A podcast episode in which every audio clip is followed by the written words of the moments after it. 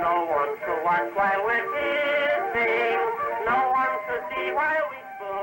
Hola, Hola, clase. clase, yo soy Miguel. Yo soy Diego. Bienvenidos a una nueva entrega del mejor y hasta ahora, por lo menos según creemos, único podcast en español sobre nuestra querida serie Community. Como siempre, comenzamos enviando saludos a nuestros amigos de Patreon, Francias y Víctor. Y también saludamos a quienes nos han escrito por redes sociales, como Chonio-01, que nos comenta regularmente, gracias por ello. Y también a Andrés Naranjo, David Quinder, perdón por si es que lo estamos diciendo mal, Daniel Herrera, Fabricio Espada, Camilo Flores, Alejandra Romero, Blacksina, P-I-M-R-G. Amigo, ¿cómo se pronuncia eso? que nos, que nos escribe de México. Muy bien. Y, y bueno, también nos comenta regularmente. Mm. Así como Paulo GMC, Amparos Do, María José Ojeda, Make B, Gustavo, Sergio Mamani, Carmen Rosas y por supuesto la gran cuenta Communis. Les agradecemos a todos la buena onda de siempre. Así es. Pueden seguirnos en Twitter, GD Espanol 101, Instagram, Greendale Espanol 101 y Patreon, Greendale Espanol 101. Si pueden, por favor, también suscríbanse al canal de YouTube o a Spotify y ayúdenos ahí a, difundir y poder sumar más seguidores. Recuerden además que tenemos una playlist en Spotify con todas las canciones de Community que hemos ido ahí referenciando en los distintos episodios del podcast. Se llama Community temporada 1 de Greendale Espanol 101. Antes de comenzar, repasemos un poco la estructura del programa. En la primera parte revisaremos la ficha técnica y podrán escuchar cómo le ponemos todo el flow haciendo radioteatro casero. y en la segunda parte vamos a revisar nuestro análisis académico mientras degustamos un café bien amargo. Hoy no tenemos cerveza, amiga. Sí, necesitamos estar despiertos. Eh, además, como siempre, les compartiremos datos de trivia, referencias a la cultura pop y mucho, mucho más. Buenísimo. Comenzamos revisando entonces la ficha técnica. Eh, nos corresponde hoy día revisar el episodio 22 de la temporada 1, el cual se llama El arte del discurso o The Art of Discourse. Eh, la fecha de estreno fue el 29 de abril del 2010. El creador o showrunner es nuestro querido y maestrísimo Dan Harmon. Maestro, maestro. El director de este episodio fue Adam Davidson, un, ya conocido de la casa. O sea, este es el cuarto episodio de cuatro que dirigió en la temporada 1. Un recurrente. Sí, sí. De un total de 8 que dirigió en toda la serie. De hecho, Davidson fue el responsable del episodio 20, que tanto nos reímos, el de Annie y Shirley queriendo ser policías en el Día de los Inocentes. y también del, del episodio 12, que era el de Navidad, en que pelean contra el bully de la escuela. Uno de los tres mejores capítulos de Navidad de toda la serie. Así es. Y el episodio 16, el del Día de San Valentín. En todos estos capítulos anteriores ya repasamos el currículum de Davidson. Dijimos que ganó el Oscar y la Palma de Oro de Cannes por un cortometraje y todo eso. Dentro de los productores ejecutivos están los hermanos Russo, Chris McKenna, Garrett Donovan, Neil Goldman, entre varios más. El guionista es Chris McKenna, quien también hemos dicho que él era la mano derecha de Dan Harmon, tanto como productor ejecutivo y como guionista. De hecho, comenzó a colaborar recurrentemente a contar de esta segunda mitad de temporada. Eh, escribió 10 episodios en toda la serie, dos de ellos en esta temporada, el de San Valentín y el que analizaremos hoy. Más adelante, en temporadas futuras, veremos que escribió algunos de los episodios más legendarios, como el de las conspiraciones, wow. el de la pizza multidimensional, Wow. el del videojuego, Wow. que yo sé que le gusta mucho a Miguel, e incluso el episodio final de toda la serie. O sea, para que vean, el peso de Chris McKenna era grande. Sí. Y bueno, además es el guionista de la trilogía actual de Spider-Man, así que veremos su trabajo en la muy esperada Sp- Spider-Man No Way Home, o Sin Camino a Casa, que se estrena ahora en diciembre, Miguel. Del año 2021 para quienes nos escuchen con posterioridad. Claro, claro, muy bien. ¿Cómo quedaste con ese tráiler? Estuvo interesante, ¿Cierto? Bueno, intrigante. sí, intrigante. intrigante. Esto va a envejecer muy mal, pero no importa. No importa, teníamos que comentarlo. Así es. Oye, la banda sonora, de, como siempre, de Ludwig Goransson, la duración del episodio de 21 minutos, y el rating fue de 4.36 millones, y el anterior había sido de 3.67 millones. Una buena alza. Sí. Bueno, vamos entonces al radioteatro. Radioteatro. Iniciamos en la cafetería. Vemos a Jeff acercarse con su bandeja del almuerzo a una mesa en que está sentada Brita tejiendo. Jeff dice, Hey Brita, ¿qué vas a tejer? En inglés, en inglés le dice, Hey Brita, what you gonna need? Brita sonriente le dice, buen humor, malas rimas y... ¿Esos son carbohidratos en tu almuerzo? Me pusieron una B en el examen de nutrición, así que estoy celebrando con pastel y una cucharada de ironía batida. ¡Qué bien! Yo estoy tejiendo algo para mi gato nuevo. Van dos semanas desde que perdí a Susie B y decidí que ya es hora de seguir adelante. Sin ser yo un amante de los animales, supongo que sería bueno empezar de cero con un gato fresco. ¿Gato fresco? Voy a un refugio y rescato a un animal que genuinamente necesita mi ayuda, ¿ok? ¿Por qué crees que estoy tejiendo un mini parche de ojo? En ese momento, ambos son interrumpidos por un muchacho que está sentado en la mesa de atrás, junto a otros dos jóvenes, una chica y un chico. El muchacho, que aún no le dicen el nombre, pero se llama Mark, dice, Eh, disculpen, hola, eh, estamos en la secundaria, pero venimos aquí para tomar algunas clases y obtener créditos para postular a la universidad. muy bien, qué motivados, dice Brita. Mark dice, "Eh, gracias. Eh, nos preguntábamos si pueden decirnos exactamente qué hicieron en sus vidas para terminar aquí, para así nosotros no cometer esos mismos errores. Los otros dos jóvenes se ríen en forma burlesca. Mark continúa. Sí, porque si llego a los 35 celebrando una B en nutrición en una universidad comunitaria, me mato. Jeff, manteniendo la calma, le dice, ten cuidado, watch it. Sí, ten cuidado. Yeah, watch it. ¿O qué, fracasada? En inglés, Mark dice Schmitty, palabra que no habíamos escuchado nunca, Nunca. pero aparentemente es como decir eso, eh, perdedor o fracasado. Los otros dos amigos de Mark, la chica y el chico, continúan riendo, fracasada, fracasada. que según el guion del episodio se llama Scott, este amigo. Sí. Mark burlesco le dice, ¿vas a dejarme algo triste en tu casa llena de gatos y sin muebles? Brita dice, escucha, es un departamento estudio y tejer está de moda. Winona Ryder teje. Mark, levantándose de la mesa junto a sus amigos, le dice, ¿quién? ¡Fracasada! Scott y Kelly, que es la chica, ambos en tono infantil, se van siguiendo a Mark diciendo también, fracasada, fracasada. Estos muchachos insufribles se retiran y Jeff se queda observando pensativo. Nos vamos ahora a la sala de estudios. Están en la mesa Annie, Troy, Abed y Pierce, quien está usando una boina intentando afinar una guitarra. Brita y Jeff ingresan a la sala conversando. Brita dice, Hice cosas en mi vida, cosas asombrosas. He estado en 14 países. Ayudé a construir una escuela en Kenia. Una vez conocí a Sting en un restaurante. en inglés dice específicamente en un Cracker Barrel, que es una cadena de restaurantes en Estados Unidos. De fondo se escucha cómo Pierce sigue intentando afinar la guitarra. Jeff y Brita se sientan en la mesa. Jeff dice, ¿Por qué dejas que un puñado de adolescentes te afecte tanto? Yo ni siquiera me acuerdo de lo que dijeron. Simplemente me resbaló por las... de la nada, Jeff se pone de pie y alterado gritonea a Pierce. ¿Podrías dejar de afinar esa guitarra? Tienes 105 años. Dime exactamente qué hiciste en tu vida para terminar acá, para no cometer esos mismos errores. Brita lo queda mirando e inclina la cabeza. Y Pierce, también molesto, le dice, ¡Perdón! Luego se relaja y prosigue. Pero es primavera y pensé que podría cortejar a algunas chicas. Jeff se sorprende de su propia reacción y vuelve a tomar asiento. Pierce comienza a tocar la guitarra y a cantar. Nadie nos mira mientras nos besamos. Nadie nos ve cuando hacemos cucharita. Hagamos un viaje en mi aeronave y visitemos al hombre en la luna. Muy bien la improvisación de Miguel. Grande Miguel, aplausos. Gracias, gracias. De súbito, Abed le quita la guitarra de las manos y la comienza a azotar una y otra vez contra la mesa de estudios. ¡Ta, ta, ta, ta! ¡Hey, hey, hey! Dice Pierce. Los demás se agachan y cubren sus cabezas para evitar que le salten encima los pedazos de guitarra. Abed acaba haciéndola añicos. Pierce le dice, ¿qué diablos? Lo siento, dice Abed. Y le devuelve los restos de la guitarra. Jeff dice, Animal House, una referencia que mis oídos aplauden. Eh, en Hispanoamérica, por si acaso, esta película se llama Colegio de Animales. Más detalles en nuestra sección de cultura pop. Muy bien. Abed dice, No pude evitarlo. vemos a Abed sacar papel y lápiz mientras continúa explicando. Destrozar la guitarra de alguien que canta una canción de amor empalagosa está en mi lista de cosas esenciales que hay que experimentar en la universidad. Annie le dice, ¿tú qué? Abed muestra el papel y dice, es una lista de todo lo que las películas me han enseñado que conforma un primer año exitoso en la universidad. ¡Qué maestro! Troy toma la lista y comienza a leer y dice, hacerse amigo de un grupo de adorables desadaptados. Hecho.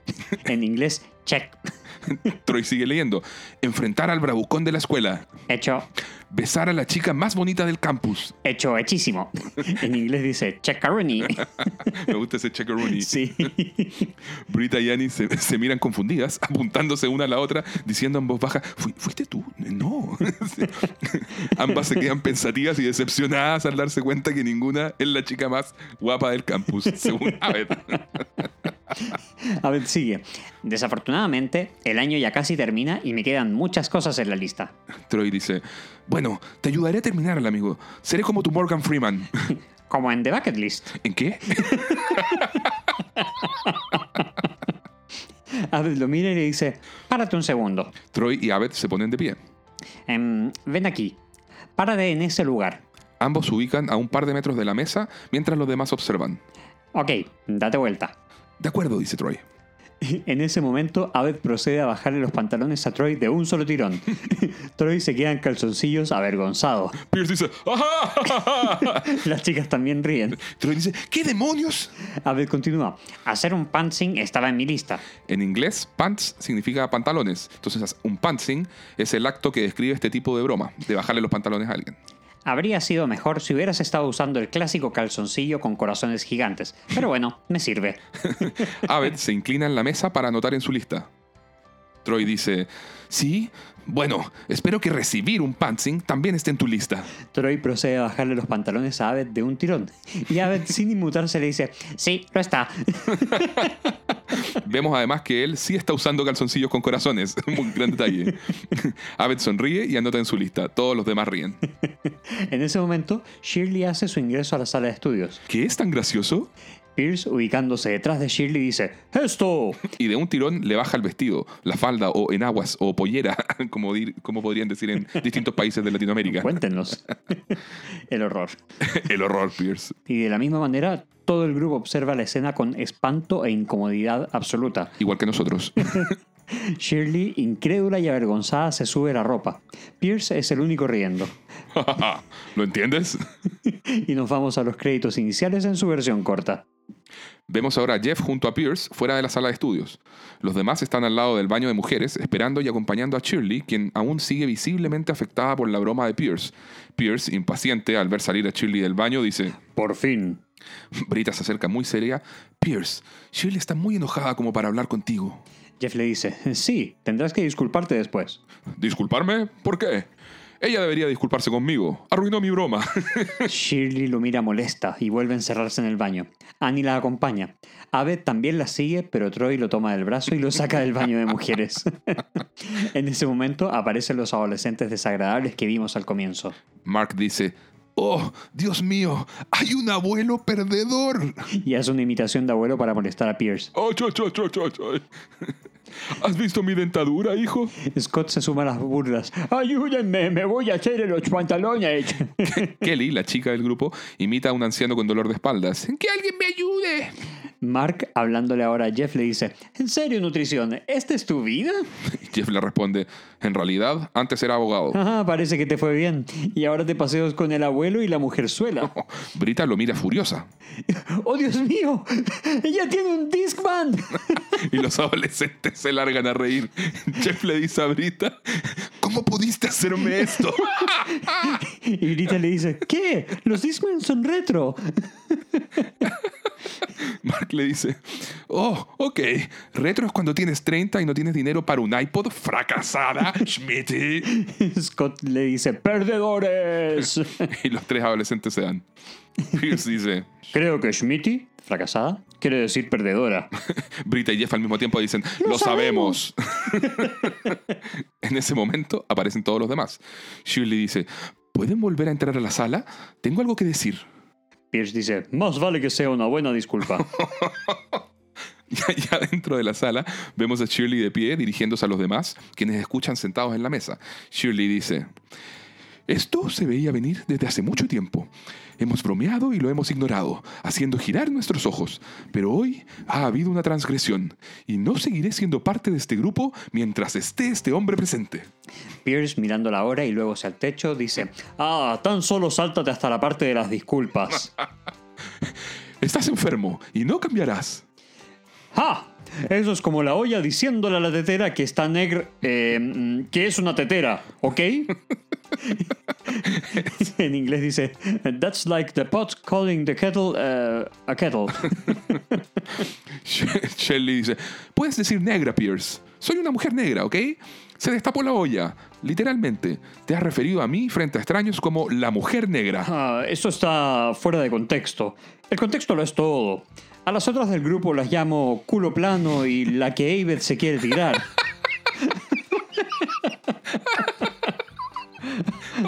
Es posiblemente uno de mis chistes favoritos del episodio. Bueno, nuevamente vemos a Brita y Annie apuntándose entre sí y diciendo en voz baja, ¿eres tú? No. y ambas quedan en la duda. Brita le pregunta, entonces, ¿cuál es el contexto para que siempre te refieras a mí como lesbiana?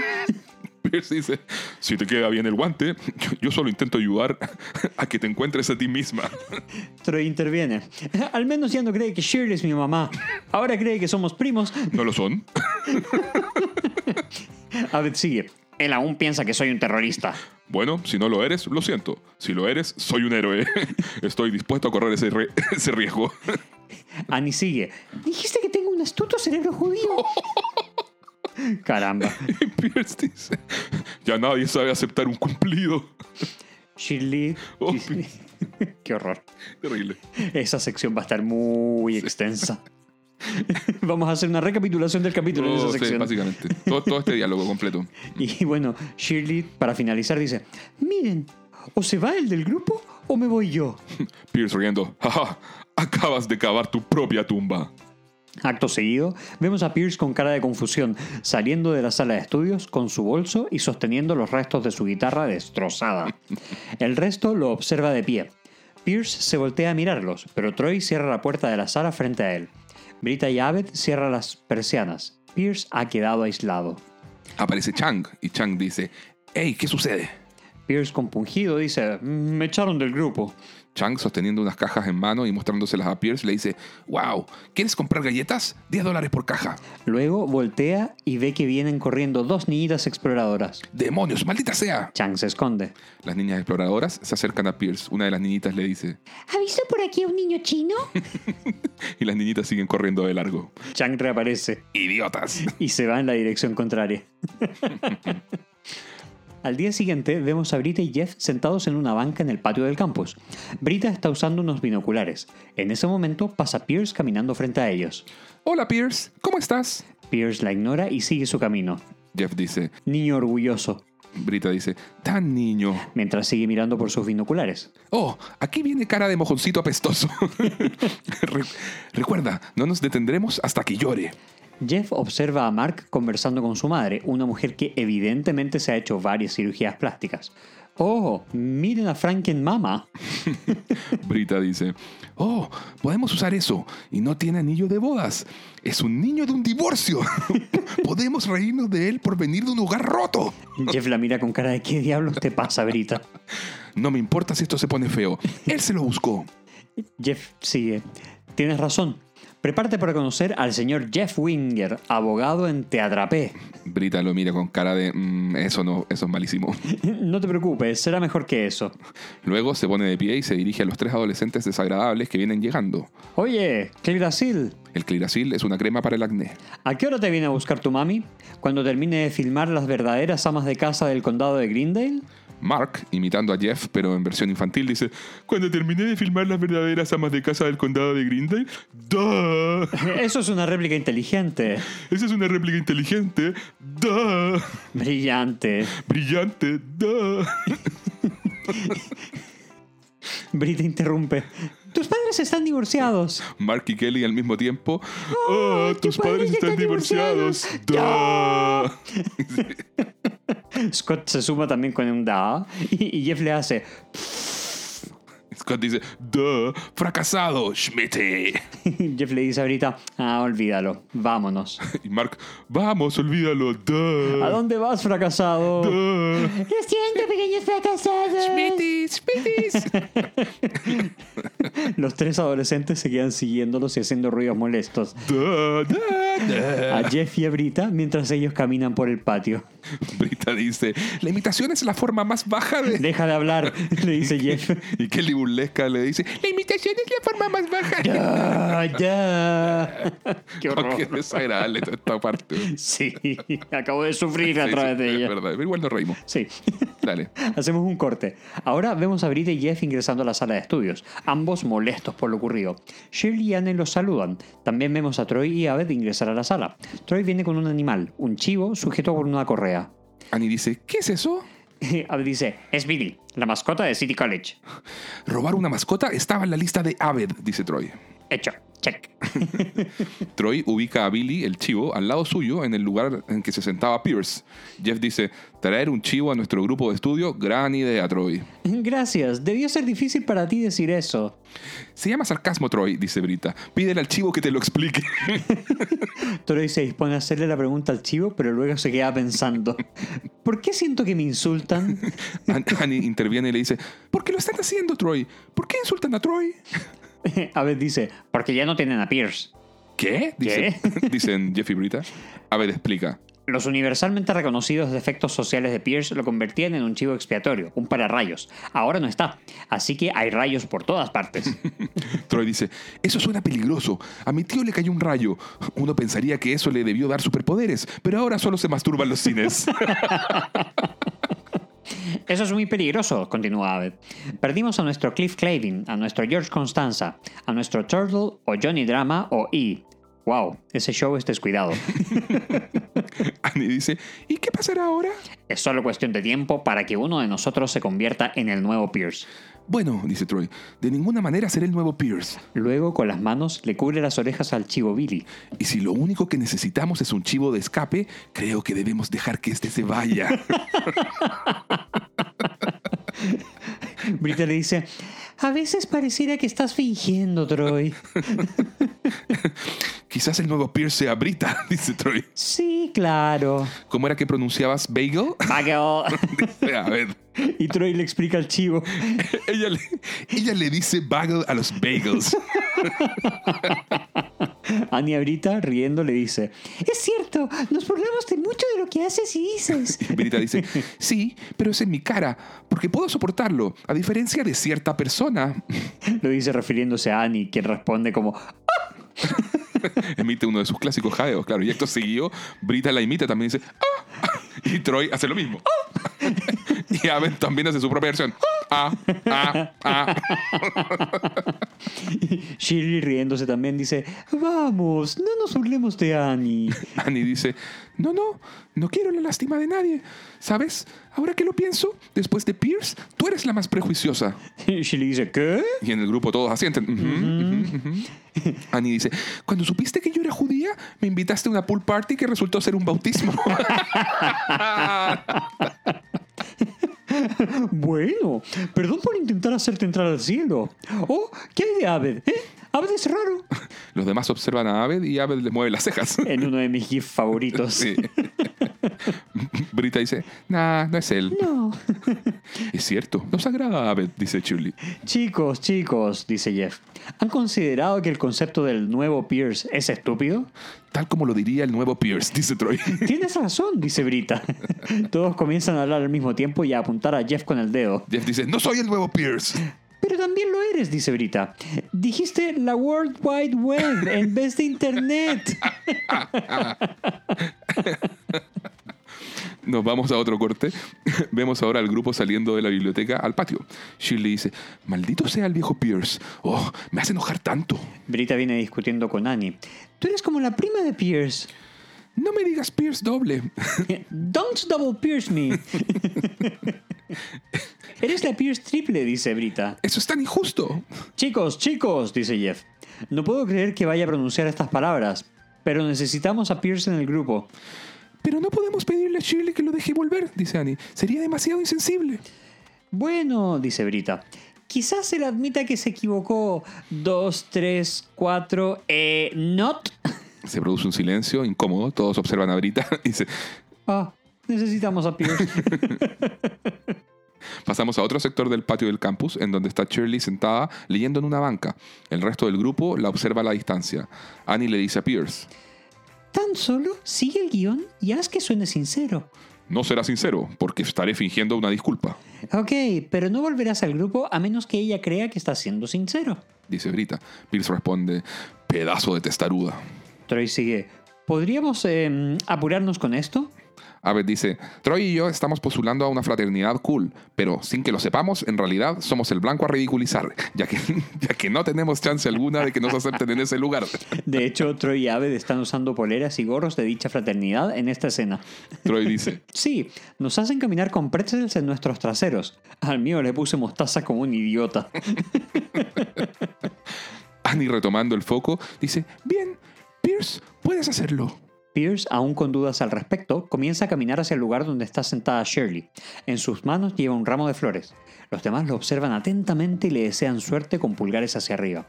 Luego vemos a Pierce pasar caminando por el lado de Shirley, pero sigue de largo como si nada. Jeff dice, ¿Qué está haciendo? y entonces vemos a Pierce sentarse en la banca de al lado donde hay otra mujer afrodescendiente leyendo. Annie emite su jadeo de sorpresa. Brita lleva las manos a su rostro Es un facepalm de una. y Jeff, con cara de resignación, dice, Yep. sí. vemos que Pierce comienza a hablarle a la otra mujer. Pierce dice, Shirley, sé que no quieres oír lo que tengo que decir, pero te debo esto. Shirley desde la banca de al lado escucha y levanta la vista extrañada. Muy seria y molesta observa a Pierce hacer el ridículo. Pierce continúa hablándole a la otra mujer.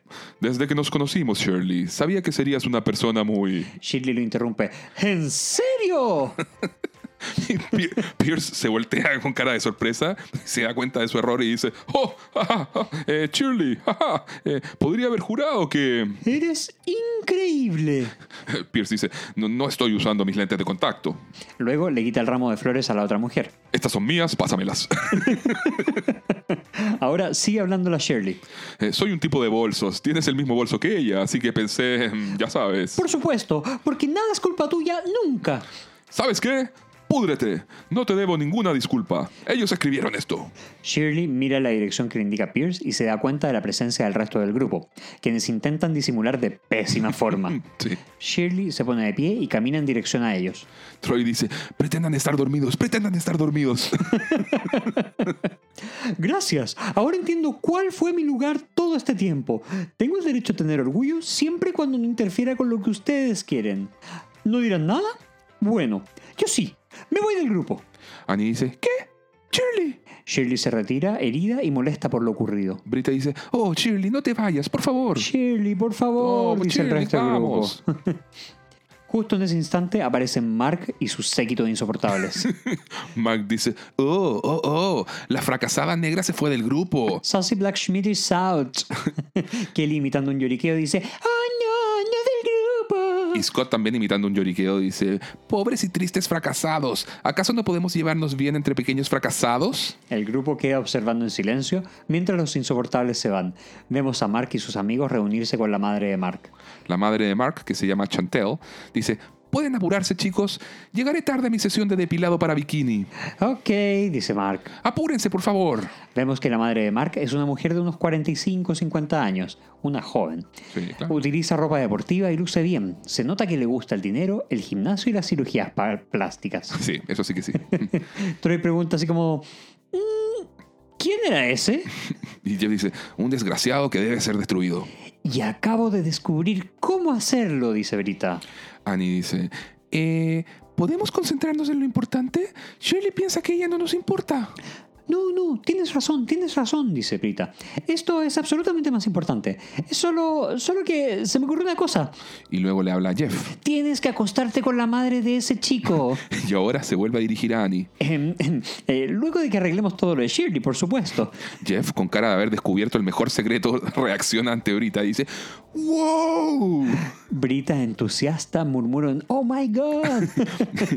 luego Jeff cambia el tono y se dirige a Annie, Eh, eh, sí, sí, por supuesto. Nos encargaremos de Shirley. pero vuelve a su complicidad con Brita. ¡Eso es brillante! Brita en llamas dice: Lo sé, porque entonces todo lo que él diga de ti Se lo estará diciendo al tipo que se acostó con su mamá. Annie, incrédula con lo que escucha, dice: Oh, Adiós, chicos. Y Jeff dice, "Discu- disculpa, sí, sí, Shirley, Shirley. Shirley, Shirley, ok, dice Brita.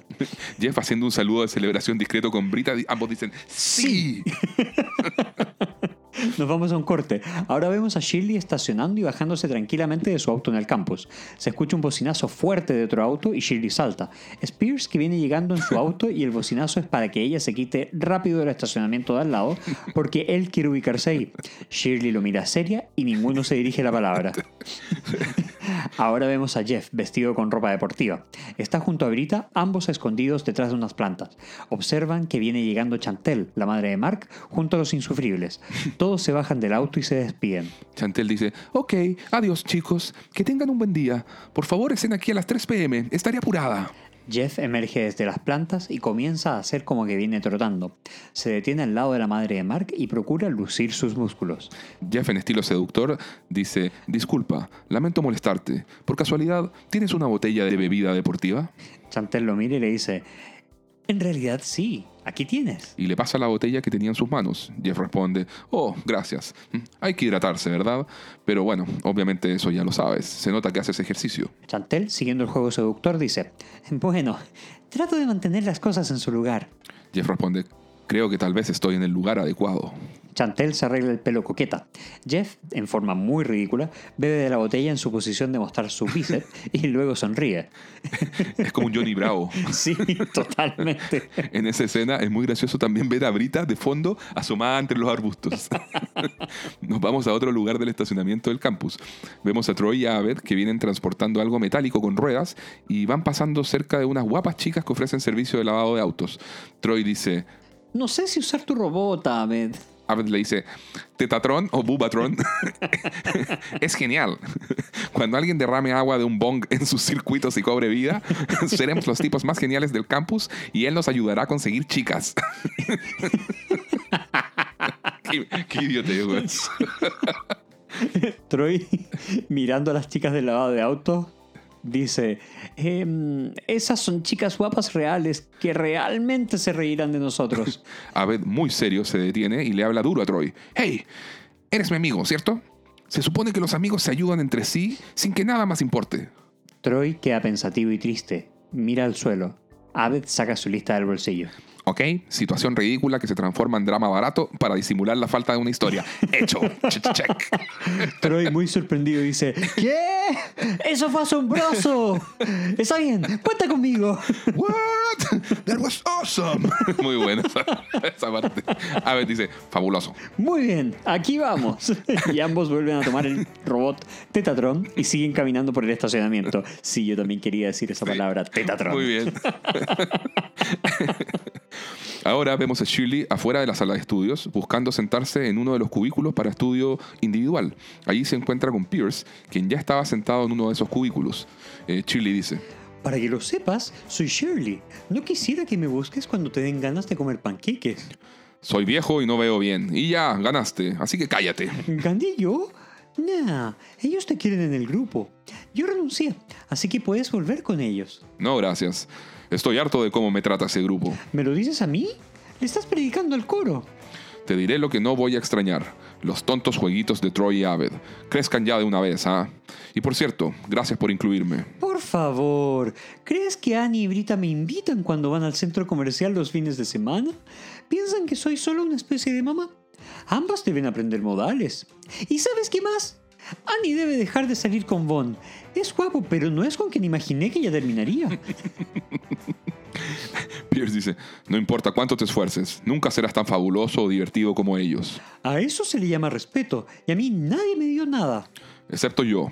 Te respeto más que a nadie en ese grupo. ¿Y por eso me bajaste los pantalones? Bueno, verás, creo que eso no estuvo mal. Oh, por el amor de Dios, ¿eres tan imbécil, arrogante y dueño de la verdad? Y tú eres una mujer fuerte y digna, que está criando una familia. Un logro más importante que cualquiera de los de ellos en esa sala. Y nadie puede quitarte eso, ni siquiera yo. ¿De verdad crees eso? Sí, ¿Y es por eso que crees que lo que me hiciste no está mal? no lo estuvo. Shirley mueve la cabeza y se ríe levemente. Pierce también ríe discretamente. Luego vemos a Pierce ponerse de pie y acercarse en señal de paz a Shirley. Shirley lo observa. Pierce se inclina para besarla y Shirley reacciona espantada. ¿Qué haces? Y Pierce, sin comprender nada, dice: Lo interpreté mal. Hay un tan buen momento. Sí, sí, sí. Está- estamos ahora en la cafetería. Vemos a Jeff junto a Chantel en una de las mesas. Jeff le está haciendo un masaje en la espalda y Chantel lo disfruta. Brita observa a la distancia sonriendo. Chantel dice. Oh, aquí tienes. Déjame ahora hacerlo a mí.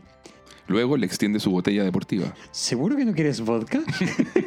Jeff dice, oh, es- estoy bien, estoy bien. Estoy en la universidad y bueno, son las 2 de la tarde. Vemos que aparecen los detestables y comienzan a molestar a Brita. Mark dice, ¿alguien siente olor a Schmitty, a fracasada? Hey, parece que pronto le dirás papi a alguien. O al menos tu mamá lo hará esta noche. Uh. En ese momento, Mark se percata de la situación entre Jeff y su madre. Scott observa boquiabierto. Vemos a Jeff mordiéndole el hombro a Chantel, mientras mira de reojo a Mark. Mark se acerca enojado y se sienta en la mesa de Jeff y Chantel. Mark le dice, amigo, eres tan patético. ¿Mark? Le, le regaña Chantel. Mamá, estuve dominando toda la semana a este perdedor. Cree que puede vengarse de mí a través de ti. ¿Qué? ¿Dominando? dice Jeff. Ke- Kelly dice, dominado. Ni siquiera sabe lo que significa. Jeff, que continúa haciéndole masaje a Chantel, dice, oh, ya sé lo que está pasando. Mira, no quiero meterme entre un hijo y su hermosa y vivaz madre. y se inclina para besar a Chantel, pero ella lo rechaza y aleja con una mano. Chantel dice, Dios mío, eres patético. Mark continúa, sí, igual que su mujerzuela estúpida que también participa en esto. Y Jeff dice, wow, wow, wow. Y Jeff ahí se pone de pie. Y dice, debo decirlo, Chantel, has criado a un ser humano horrible. Luego Jeff le dice a Brita, Somos mejores que esto, Brita. y ambos se dan media vuelta para retirarse, pero Chantel ahora se pone de pie. No, no lo son. Cría un ganador que seguirá destrozando a perdedores de secundaria como tú. Los detestables comienzan a decir al unísono, Fracasados, perdedores, perdedores, losers". Schmitters. Jeff le dice a Brita, lo siento, es cuestión de orgullo. Jeff se voltea y se para frente a Mark mirándolo fijo. Mark le dice, ¿qué estás mirando? Y Jeff comienza a imitarlo con voz de idiota. ¿Qué estás mirando? Duh. Mark y su séquito se ríen y aceptan el desafío. ¿Qué estás mirando? ¡Allá! ¡Allá! Dice Mark. Kelly dice, edúcale el trasero, Mark. Brit interviene e imita a Kelly. ¡Educa el tercero, Mark! ¡Da! Ah, le, le, le, Y Jeff también con Mark. Da, da, da. ¡Da, da, da! Y todo este desagradable grupo de gremlins. Da, da, da. Bueno, la escena comienza a extenderse larga e incómodamente Oh, por sí. largos segundos que parecen horas, en las cuales Jeff y Brita continúan enfrentándose en un duelo de imbecilidad adolescente non-stop versus estos engendros de Satanás. El resto de las personas en la cafetería comienza a detenerse y a quedarse observando esta rarísima y patética situación en que dos adultos reducen toda su inteligencia al tamaño de un maní para nivelarse con el peor producto de la falta de educación parental. Tal cual. vemos a Annie tomar su bandeja de almuerzo y observar sin entender nada. También vemos a Troy y Abed disfrazados con togas romanas y coronas de laureles, al estilo de una de las secuencias de la película universitaria Animal House. Por cierto, su robot Tetatron 4000 también está disfrazado con toga y corona de laureles. ¡Qué maravilla! Aparecen ahora Shirley y Pierce, quienes también quedan mirando sin comprender nada. Pierce dice, ¿Por qué Jeff y Brita se están burlando de esos chicos discapacitados? Shirley dice, ¿no se dan cuenta de lo mucho que nos necesitan? Ahora vemos una toma en carrusel, en la cual se van alternando primeros planos de los rostros de Brita, Jeff y los querubines en cuestión, cada uno poniendo una cara más estúpida que el otro y emitiendo sus ruidos desagradables. Luego vemos en la pantalla una nota que dice 12 minutos más tarde, Dios mío. Notable ese detalle. El mortal duelo sigue su curso. Vemos a Chantel sentada, desinteresada y hablando por celular. Jeff y Brita comienzan a mostrar una visible evidencia de cansancio. Annie dice, ¿por qué hacen esto? Abed contesta, no sé si lo notaste, pero Jeff y Brita tienen los egos más frágiles del grupo. Perder contra estos niños básicamente los destruirá. Shirley y Pierce se miran. Pierce hace un gesto para caballerosamente otorgarle la delantera de acción a Shirley. Vemos que Mark y sus gárgolas no dan señales de agotamiento. Mientras que Brita y Jeff están apenas sosteniendo la batalla, ambos sentados en sillas. Shirley y Pierce toman posiciones y vemos que Pierce le hace un pantsing a Mark, mientras que Shirley hace lo mismo con Kelly. Mark, sorprendido, dice: ¡Hey! ¡Wow! Y Scott a Pierce le dice, ¿qué eres, un cura? ¿Qué Wow. haces? El chiste más oscuro Wow. del episodio, yo creo. Totalmente. Vemos. Eso había sido totalmente inesperado y de hecho no me había percatado hasta esta Yo, me- revisita. yo también, hasta la revisita. Vemos a Mark y Kelly avergonzados subiéndose los pantalones. Y Mark preguntando: ¿Qué diablos? Jeff, aún sentado y recobrando el aliento, dice, hey, no dijeron duh. ¡Ganamos! Dice Brita. Mark dice, no, ¡Ustedes son los fracasados! no, dice no, Brita. no, no, so- somos, menores de, somos menores de edad. ¡Sí! Llamaré a la policía. Chantel lo interrumpe. No, no lo harás. Ya me has avergonzado lo suficiente volviéndote un dominado. No seas niña. Wow. Nos vamos. Jeff, poniéndose apenas de pie y aún apoyado en la silla, les apunta con el culo. sí, ¿ven esto? Ah, y se empieza a dar una palmada. Duh, sí. Brita le dice, sí, toma eso, cara de fracasado. Ojo que en inglés Brita les dice sin asco, suck it. es notable. Jeff les dice, les dimos una lección, sí, los educamos, niños. Cómanse esa, dice Brita. Annie se acerca y con algo de duda les dice, Eh. "Mm, felicitaciones por su victoria. Jeff, orgulloso, gracias, Annie. Sí, gracias, dice Brita. y le dice a Shirley y a Pierce. Y gracias a ustedes, chicos. Pierce dice, cuando quieran. Miren, dice Shirley, Pierce y yo estamos pensando en volver al grupo. Y quizás todos podamos ser un poco más maduros. Troy dice, lo mismo digo. Abed, me cansé de la lista. Hacer esto no es divertido, se siente forzado. Está bien, dice Abed. Desactivaré a Tetatron. Pero créeme, las experiencias universitarias clásicas no suceden de forma orgánica. En ese momento, Troy recibe un pastelazo en la cara desde lejos. Abed observa la dirección desde donde vino el pastel y también recibe otro pastelazo en la cara. Vemos a Mark y su pandilla riendo desafiantes, pues ellos lanzaron los pasteles. Troy y Abed se miran un segundo y exclaman al mismo tiempo: ¡Guerra de comida! ¡Food fight!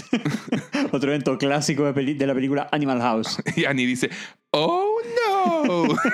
es muy bueno ese. Y se inicia entonces una secuencia tipo final de película adolescente, con una guerra de comida en la cafetería entre todos los estudiantes. Suena de fondo una canción adolescente y una letra que dice cosas como no me gusta estudiar, me gusta divertirme, no quiero leer libros, salvo que traten de cerveza o boobies. I don't want to read a book unless the subject is beer or boobs. Vuelan por el aire tallarines, verduras, pasteles, la mostaza, el ketchup, los líquidos y se voltean todas las bandejas. Vemos más pastelazos en la cara porque sabemos que no hay nada como un buen pastelazo en la cara. Sin duda. Mientras todos los estudiantes van quedando cubiertos en todo tipo de comida, nuevamente retomamos el homenaje a Animal House, haciendo un freeze frame o cuadro congelado a los protagonistas de esta historia, indicando cuál fue su futuro en la vida. Uy, nunca había visto eso. Otro elemento que se volvió, por supuesto, un cliché del género. Entonces vemos que van apareciendo las menciones en este orden. Kelly Cortland, profesora de Sociología, Universidad de Yale, 2021. Scott Baugh, juez de la Corte Suprema de Michigan, 2045. Annie Edison continuó siendo judía a pesar de haber ingerido cerdo aéreo. Shirley Bennett y Pierce Hawthorne nunca se casaron. Brita Perry, orgullosa dueña de un iPod Nano usado, 2014. Me encanta eso. Mark Cahill, licencia médica revocada, paradero desconocido. Jeff Winger se acostó con la madre de Mark dos veces. Troy y Abed volverán en Bromas Universitarias 2, Academia Redada de Calzones. College Cut-Ups 2, Punchy Raid Academy. Fin de la historia. Pasamos a lenta. Estamos en la sala de descanso del campus, donde Troy y Abed están jugando un juego de mesa. Troy dice, ¿estás seguro de que es el nombre de mi escuela y de mi bebida favorita? Sí, muy seguro. Troy dice, "Mm, George Washington Limón Fresco. Es un nombre horrible para actor porno. Yo no hago las reglas. Mm, ¿Cuál es el tuyo? Henry David Thoreau, chorrito dietético. Oh, es bueno. Diet Squirt. Luego comienza a imitar una voz grave. Hola, Henry David Thoreau, chorrito dietético. ¿En cuántas pornos has estado? Abed, también cambiando la voz, dice 6012. ¿En cuántas pornos has estado tú, George Washington Limón Fresco? 2019. Es mi primera semana. Impresionante. Gracias. De nada. Se escucha el sonido de un bajo haciendo unos acordes como de película porno, según me han contado. En ese momento aparece un repartidor de pizzas. El repartidor dice en tono grave. ¿Alguien pide una pizza? Abed y Troy se miran entre sorprendidos, incrédulos y preocupados. ¿Acaso fueron ustedes, muchachos? Tiene mucha salchicha. No, dice Troy. Troy y Abed se levantan apresurados del suelo y se van rápidamente del lugar. El repartidor continúa. Es grande y está caliente. Ahora vemos a Leonard, que estaba también ahí tocando el bajo. y Leonard dice, Esa pizza es mía, pero tardaste más de 30 minutos, así que no pagaré. fin del episodio. Vamos entonces, Miguel, a revisar las historias de este episodio. ¿Cuántas y cuáles son? Tenemos tres historias. En la historia A vemos a Jeff y Brita enfrentados a los tres niños adolescentes Maldito. que están haciendo una especie de pasantía en Greendale, es como una cosa así, ¿no? Es como ven a conocer la universidad. No sé qué. Sí, entonces una les cosa muy daba, rara. les daba créditos, no entiendo nada de esa relación colegio-universidad que tienen. Tampoco. Pero bueno, al final ellos, gozan burlándose de, de Jeff y Brita y el resto del grupo por considerarlos unos schmitties.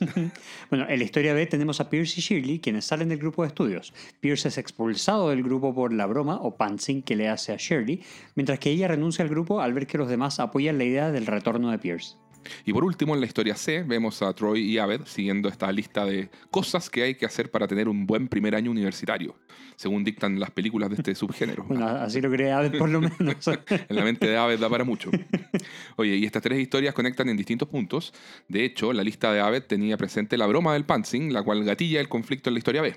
Bueno, también podemos ver que si bien Jeff y Brita estaban más preocupados de vengarse de los niños, eh, mientras que Troy y Abed esta- estaban pendientes de ejecutar su lista, igualmente eh, todos son impulsados por Annie para intentar que Pierce y Shirley vuelvan a ser amigos. Sí, claro. Y por último, justamente, Shirley y Pierce acaban el episodio volviendo a ser amigos por decisión propia, no por influencia externa. Importante. ¿sí? Y realizan un pantsing ah, en la cafetería a estos jóvenes tan desagradables, a las gárgolas de la historia A, con el objetivo de eh, ayudar a Jeff y Brita en su miserable batalla de Duh, Qué horror. La peor batalla de la historia. lejos. Oye, ¿qué te parece la historia A, Diego? Mira, yo creo que el- en cuanto a temática, eh, lo central es el, es el cuánto dejamos que la opinión de los demás nos afecte. Es un tema que ya hemos visto en otros episodios, Uh, muy, sí. muy Dan Harmon, muy community. En este caso, Jeff y Brita, los supuestos referentes y líderes del grupo, al menos eh, Jeff y Brita eh, es- así lo creen, pero y Brita, bueno, cada vez menos es un referente y vemos, hemos visto la mutación del personaje hacia algo muy distinto. Y sí. no, El bueno. bottom of the joke, como dicen ellos, pero bueno. eh, entonces, bueno, ellos dos ven que su mundo se quiebra tan fácilmente al ser hostigados por tres adolescentes o bullies insufribles y sin reales argumentos en esta forma de hostigamiento. Sí. Claro, entonces vemos que en lo profundo de su ser, Jeff y Brita son muy inseguros y les afecta la opinión de los demás. Esto obviamente, como decíamos, ya ha sido tratado varias veces en otros episodios y continuará siendo a futuro, es parte como del eje de Community, eh, es parte de la esencia de los personajes, eh, toda esta, esta contradicción entre lo que son y lo que aparentan ser, ¿cierto? Claro, claro. Bueno, como un tema aparte, hay una chica eh, de un canal de video reacción de Ujú. YouTube que hizo un súper buen comentario respecto a esto. ¿Ya? Eh, diciendo, eh, cuando te preguntas por qué están mal las cosas en Estados Unidos, o por lo menos por qué hay esa apariencia, dice, bueno, por madres o padres como los de esos adolescentes.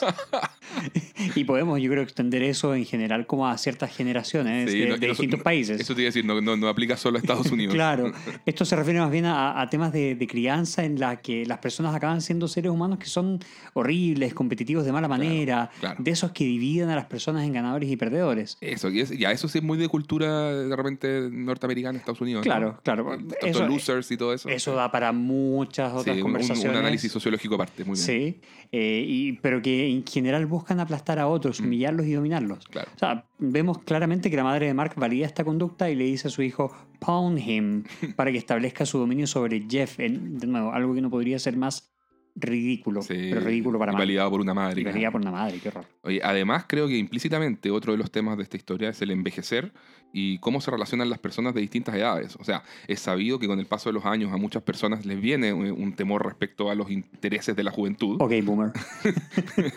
a que les cambien el status quo de las cosas, el- to- todo lo que ellos siempre conocieron como, entre comillas, lo normal, ¿cierto?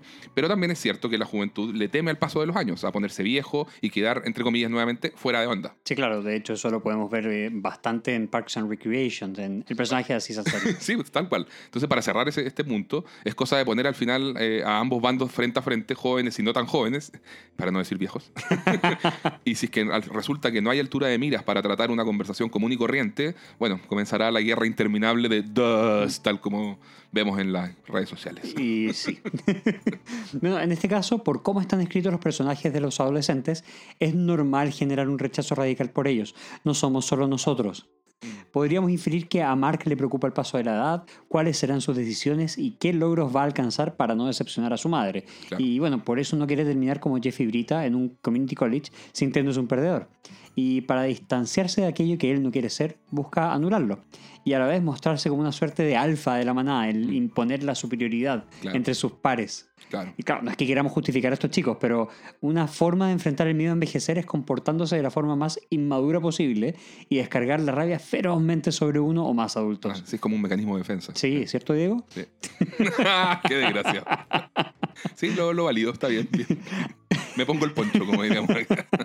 Bueno, eh, igual, igual podemos ver que el episodio no está pidiéndonos empatizar con esto. No, o sea, no, no, es Están como- escritos sumamente planos, son Sí, un plot point. Es caricaturesco. Sí, absolutamente. No hay, no hay ningún tipo de matiz, no, No. es funcional, fun- funcional para empujar la historia de, de Jeff y Brita. Claro. y para sacar ese lado negativo que nadie quiere ver. Mm. Y, y también, por supuesto, la falta de herramientas emocionales que tienen para lidiar Mm, con mm. cualquier tipo de, ataque hacia su propio ego. Sí, claro. Eso es lo que se quiere explorar en, en la historia. ¿cierto? Claro. Oye, veamos un poquito los tropos centrales de esta historia. Eh, pr- primero, eh, enfrentarse al grupo alfa, como decía Miguel, eh, el grupo alfa de la escuela, quienes generalmente suelen ser un grupo de, de bullies, ¿cierto? Aunque en, en este caso son un grupo de meros adolescentes, lo cual lo hace más humillante. Sí. También podemos ver que se realiza una comedia en base a la vergüenza de los personajes. Toda la historia de Jeffy Brita da vergüenza ajena. Es lo que hoy en día se llama como cringe o cringy. Sí, sí, sí. De hecho, vamos a utilizar bastante ese término, yo creo, el término cringe. Sí. En- en- aplica tan bien a este episodio, ¿no? Sí, definitivamente. Sí. Cuanto a guion, bueno, como les dijimos, no es que sea una historia mal escrita, es solo que le pide mucho a la audiencia. O sea, tener que digerir todos estos kilos de y kilos de elementos cringe, de, de vergüenza ajena, que, que hay esparcidos por el capítulo. Sabemos que es algo intencionado, pero bueno, cuesta, es, es difícil. Entonces, nada, se sigue la, la línea de desarrollo de un conflicto y la resolución de este mediante un enfrentamiento o duelo final, que es algo muy típico como estructura de historia. Claro. Solo que en este caso es como el, el antiduelo, es un anticlímax al final. Sí. Es una situación nefasta para nuestros personajes auto-humillarse de esta forma, rebajándose al nivel de ruidos y caras de idiotez de estos adolescentes para poder equiparar la, la- la pelea. Claro.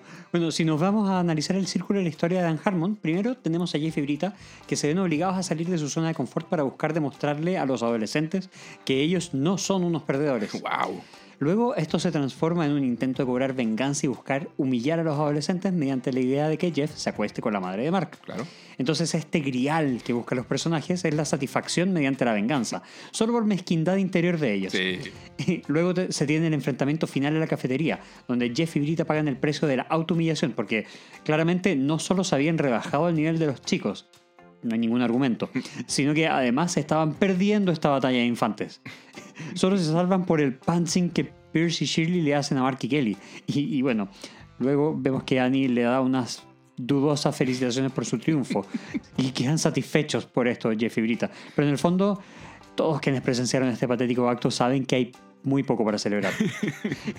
Ambos vuelven a su zona de confort y se supone que todos dejarán de ser tan inmaduros como propone Shirley. Eh, es cuestionable, Sí, pero.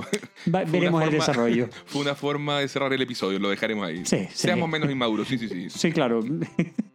bueno, por cierto, podríamos decir que este es el segundo episodio en que el director Adam Davidson trata de una historia relacionada con alguna forma de bullying, porque el episodio de Navidad que dirigió también tenía este elemento presente, con el personaje que interpretaba Anthony Michael Hall. Veamos las subversiones en esta historia. El primer elemento subversivo para mí es querer hacer un episodio de sitcom donde detestes a casi todos los personajes.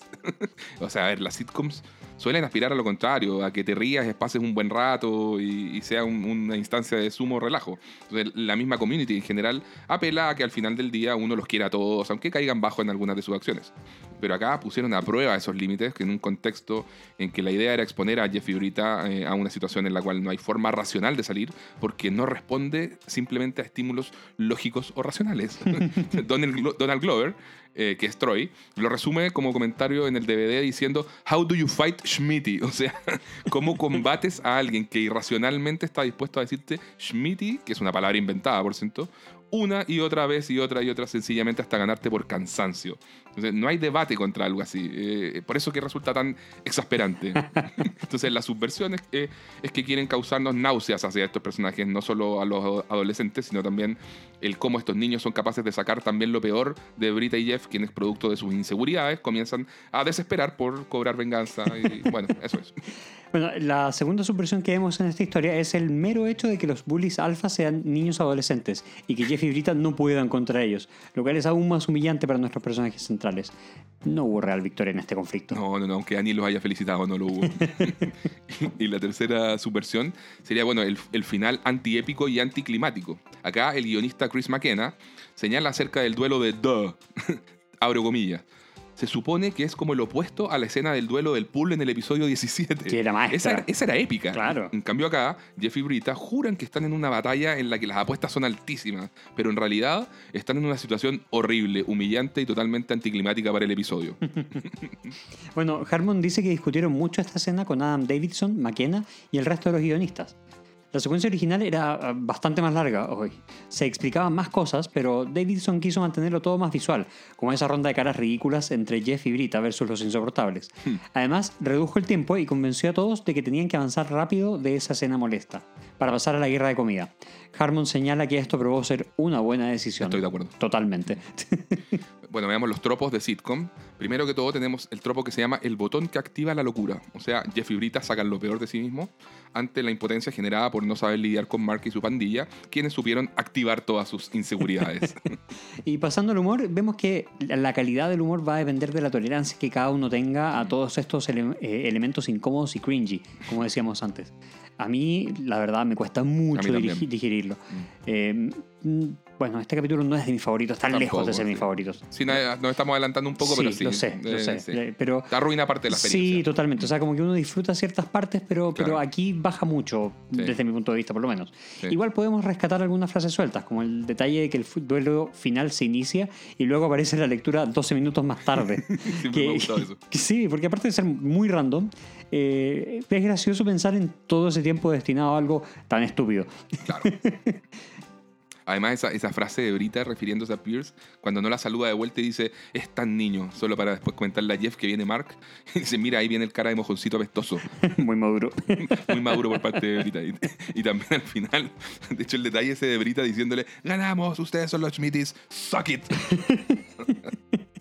Ay, ay, ay. Eh, dentro de los chistes o situaciones recurrentes podemos ver la rivalidad entre los personajes, donde vemos a Jeff y Brita versus los insoportables, a Jamás le diremos los niños, No. serán los insufribles, los insoportables, Las las, gárgolas. gárgolas. ¿Ese te gustó? Sí. Eh, Esos malditos mocosos. las semillas del diablo. y así. y así. Eh, ¿Cómo los llamarían ustedes? bueno, y también vemos a Pierce versus Shirley, a Shirley versus el resto del grupo, a Pierce versus, el resto del grupo, y así. Exacto. Otro chiste o situación recurrente es Brita y sus britismos, como siempre. O sea, todo lo de Brita con los adolescentes es incómodo y mezquino. Como cuando dicen una parte, dice not, como en un intento de chiste sarcástico fallido. Qué mal remate. Sí. Además, eh, bueno, a ella le gusta aparentar ser cool y estar en onda, y por eso cita a Winona Ryder como un referente en el arte del tejido. y bueno, hay que decirlo, en esta oportunidad se le suma Jeff en cuanto a rareza e incomodidad. Oh, sí. Vamos la En- historia de Miguel. Vamos, la, la temática de la historia B eh, es la necesidad de aceptación principalmente. Lo vemos no solo en Pierce, quien quiere caer en gracia con los demás haciendo la broma del pantsing a Shirley. También lo vemos en Shirley, quien revela que se siente mirada solo como la madre del grupo y también se siente excluida. Le duele además que el grupo no respete su decisión de que Pierce deba mantenerse fuera si es que realmente la respetan a ella. Pero Shirley también tiene serios problemas de hipocresía, como vamos a ahondar en unos momentos. Sí, sí. Dentro de los tropos centrales, eh, también tenemos el ejemplo de comedia en base a vergüenza de los personajes. O sea, la broma que de Pierce a Shirley también da vergüenza ajena y resulta súper cringy. Sí. Entonces, claro, todo acá se sale de proporciones. Eh, Pierce no tiene el tino ni el tacto social necesario, podríamos decir, y considera que es una excelente y graciosa idea hacerle el pantsing a Shirley. Bueno, la reacción de incredulidad de los demás, esa escena me gusta mucho. Sí, totalmente. que todos observan con cara de horror. no tiene precio. ¿Algún otro tropo central, Miguel? Eh, otro tropo que hay en esta historia es la del amigo que a nadie le cae bien, pero que igual es necesario para la historia. Este episodio además cuestiona y lleva el límite del rol de Pierce en el grupo. Abel lo ejemplifica citando personajes de Cheers, Seinfeld y Entourage. Vamos a ahondar más en esto en la sección de la cultura pop. Muy bien. En cuanto a guion, Miguel, ¿algo que comentar? Háblanos tú del Círculo de Harmon. Yo ah, lo hablé todo la vez pasada. Ya, voy yo, entonces voy yo. A ver, Círculo de Harmon en la historia B. Eh, en esta historia vemos a Shirley y Pierce. Eh, ambos necesitan validación del grupo. Pierce quiere ser joven y gracioso. Y Shirley más adelante nos enteramos que quiere eh, que no la vean como a una mamá y, quiere que la incorporen en las actividades de los demás. Entonces ambos personajes salen de esta zona de confort al quedar fuera del grupo. Pierce es expulsado mientras Shirley renuncia por opción propia ya que le molesta que los demás quieran que Pierce vuelva. Shirley paga el precio de la humillación por el pantsing y Pierce paga el precio del rechazo continuo y la expulsión sabe que, si vuelve, su rol es seguir siendo excluido, pero igual quiere estar. Mm. Entonces, por eso él dice que, a la persona a la que más respeta dentro del grupo es a Shirley. La ve como un igual. Y por eso en su mente, Pierce considera que la broma del pantsing, eh, ella estaría en condiciones de aguantarla, eh, como si fuera uno más. Así, en el fondo dice, yo te hice esa broma porque te veo como un par. es, eso. Em, y por eso se mantiene hasta el final en su postura de que no fue algo incorrecto. Bueno, ambos personajes acaban realizando el pantsing a los adolescentes para ayudar a Jeff y Brita. Entonces cometen el acto inmaduro que había sido tan cuestionado y producto de toda la polémica, lo terminan cometiendo ellos y solicitan al final volver al grupo. Vuelven entonces a la zona de confort, habiendo cambiado, entre comillas, nuevamente, pidiendo a los demás que de ahora en adelante intenten ser todos más maduros y sabemos que no ocurrirá. bueno, la bonita intención está por lo menos. Claro, claro. Bueno, por cierto, sobre el diálogo entre Pierce y Shirley en la biblioteca, eh, Harmon dice que en el guion original él había escrito algo un poco más duro, que tocaba temas que acomplejan a Shirley y le impiden aceptarse. Eh, Shirley se abría y confesaba algo tipo, estaba yo en el mall y vi a Brita y Annie pasándolo bien. No me invitaron, ¿por qué no lo hicieron? La única diferencia que veo entre ellas y yo es la línea de la cintura y la edad. Claro, finalmente optaron por algo que empoderara más a Shirley en esta oportunidad y que de hecho a mí personalmente me gustó mucho el resultado final. Sí, sí está bien. Oye, y Harmon dice que era importante que Pierce acabara este episodio logrando salir adelante, pero eso no significa que deje de ser la persona que es. O sea, no dejará de ser racista. Lo que pasa es que él no lo percibe así. Es de otra generación y, maneja otros códigos. Ve el mundo en forma diferente y no todos se adaptan a los cambios. El tema es saber lidiar con Pierce. Todos saben que está, que, que está equivocado, pero también saben y aceptan que no lo van a cambiar. Y mientras no haga un daño mayor, bueno, es como es lo que es. Es, el, mm. es el tío, el abuelo de otra generación y ya está. Otros códigos, fin. Sí. Siento que, eh, que, que, fíjate que todo esto es un ejercicio de aceptación humana bastante grande. Para, o sea, para nada trivial el cómo te plantea Community esta, esta problemática. No, claro, para nada. Mm. De hecho, el mismo Donald Glover complementa a Harmon y señala que Pierce es como, como tú decías, Diego, también es como el abuelo o el tío mayor, no lo vas a cambiar. Eh, a veces va a comprender que hizo algo mal, pero en muchas otras ocasiones no va a entender por qué se enojaron con él o por qué los códigos del mundo ya no son los que era su mundo. Y para buscar empatizar va a tirar comentarios como, hey, yo tenía un amigo de color en el ejército y cosas por el estilo. claro, Y la gente no se da cuenta que eso es súper incorrecto. Sí, claro, claro. De, bueno, ¿a quién no le ha pasado que, habla con gente mayor y tiene unos comentarios que uno dice, pero ¿cómo? Que Uno se siente incómodo. Pero claro, uno entiende también que esto no va a cambiar. Sí, así es. Eh, bueno, y Harmon cierra la conversación además diciendo en la sala de guionistas era más fácil tener un personaje al cual no tuvieras que crearle un arco. y todos se ríen. Oye, claro. O sea, volviendo un poquito sobre este punto, eh, claro, no es, que, no es, que, las cosas no vayan a cambiar, las cosas van cambiando. Es, es a la persona en concreto al que no vas a cambiar. Claro, o sea, ya, claro. ya el bagaje, eh, o sea, o cuesta más, digamos así. Hay gente que, con, que que puede cambiar con los años algunas conductas, pero puede ser más, más limitado y cuesta más. Entonces, bueno, un comentario interesante que leí o vi un par de veces por ahí era que esta historia B habría funcionado bien como final de temporada si hubieran decidido eh, mantener la idea del quiebre interno del grupo con Shirley y Pierce fuera, o al menos uno de ellos. Eh, puede ser, ¿no? Sí, tal vez, quizás, mm. quién sabe, pero hubiera sido una lástima terminar aquí la, la temporada Claro, lo que pasa es que es típico también de las series tener, terminar en algún conflicto que queda abierto como el cliffhanger. Como veremos más adelante en esta Claro. misma temporada. Dentro de las subversiones podemos ver que la principal es que Pierce al final nunca se disculpa con Shirley directamente. Sigue sin considerar que hizo algo malo, pero porque la respeta y persigue como un igual. Bueno, ese es su racionamiento al menos. Shirley lo acepta y bueno, eh, no hay lección para él en términos de saber que igual fue algo incorrecto. Mm. Sí, es curioso eso, queda sin lección, es así. Sí, Mm. Bueno, otros tropos de, sit- de sitcom. El epic fail, por supuesto, la broma de Pierce es un fracaso épico. burlarse de un amigo o amiga.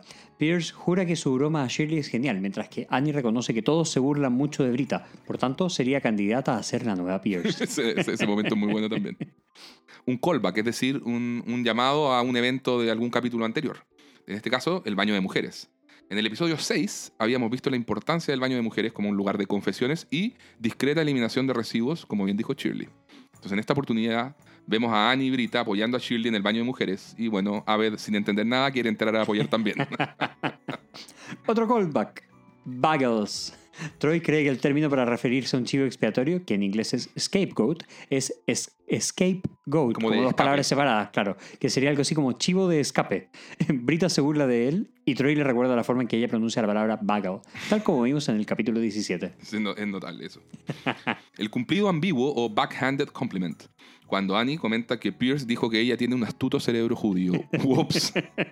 La familia es la familia. Pueden haber estado peleados y divididos, pero al final del día el grupo se vuelve a unir. Vencen a los adolescentes Entre muchas comillas, Benson.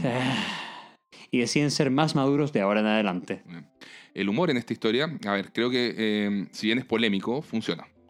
Para que te diga una cosa por otra. Sí. Eh, a, a mí me da risa esta historia. Sí. Eh, es incómodo, eh, y- pero a la vez gracioso ver a Pierce siendo Pierce, siempre. Sí. Eh, además, es satisfactorio para el espectador, incluso para, sobre todo para quienes detesten más el personaje, ver que lo expulsen, aunque sea momentáneamente. De hecho, esa escena es bastante divertida. De hecho, cuando, cuando Pierce eh, le dice a Shirley, acabas de cavar tu propia tumba. Y acto seguido hacen el corte y lo vemos a él saliendo sin comprender lo que acaba de pasar con su mochila y guitarra destruida, mientras los demás le cierran la puerta y las persianas de la sala de estudios. Igual quisiera rescatar un chiste que es divertido, de esos que funcionan a muchos niveles, como la bola en la ingle, porque tienen implicancias para los personajes. Cuando Pierce habla sobre Flatbutt o culo plano y The One Abed Wants to Nail, la que Abed se quiere tirar, y Annie y Brita se quedan mirando y se apuntan mutuamente, o sea, no nos dicen nunca qué apodo es el que corresponde a cada una. Claro. La forma en que Chevy Chase lo dice ya es graciosa, pero además nos deja en la duda. Y lo que es más interesante, evidencia a Annie y Brita en sus inseguridades. Todo en un segundo. si pestañeas, pierdes. Sí. Por eso nos gusta ver este show una y otra vez. Tiene tantos detalles y chistes sutiles. Es maravilloso, es verdad. es cierto que ese chiste funciona a muchos niveles. ¿eh? Sí. Bueno, respecto a la escena de Pierce y la otra Shirley, whoops, otro whoops más de este episodio. En el DVD, Donald Glover dice, so amazing. Lo encuentro un chiste increíble. Al director Adam Davidson le da risa la reacción de Annie cuando Shirley lo descubre, porque dice, es como una ardilla en posición de alerta y que debe arrancar lo antes posible. ¿Te has fijado? Sí. Dice, me, me da risa también cuando Annie le dice a Shirley, cuando supiste que era judía me invitaste a una pool party que en verdad era un bautizo. Lo encontré genial. y, y cómo se justifica Shirley. Sí, es como que pues, te quería salvar una cosa Claro, así. ay, perdón por preocuparme por la salvación de tu alma. Sí. Bueno, dentro de los chistes o las situaciones recurrentes podemos ver a Pierce y su racismo, sexismo, homofobia, etcétera, etcétera, etcétera. Lo usual. Eh, claro, son tantos ejemplos que los vamos a dejar para la sección del Departamento de Relaciones Públicas de Chevy Chase. ya hemos adelantado varios en todo caso. Sí, sí, sí. Bueno, de hecho, adelantando uno de esos, el lesbianismo de Brita, o sea, li- muy ligado a lo anterior. Brita se queja de esto con Pierce, le dice, ¿cuál es el contexto sobre el cual siempre dices que soy lesbiana?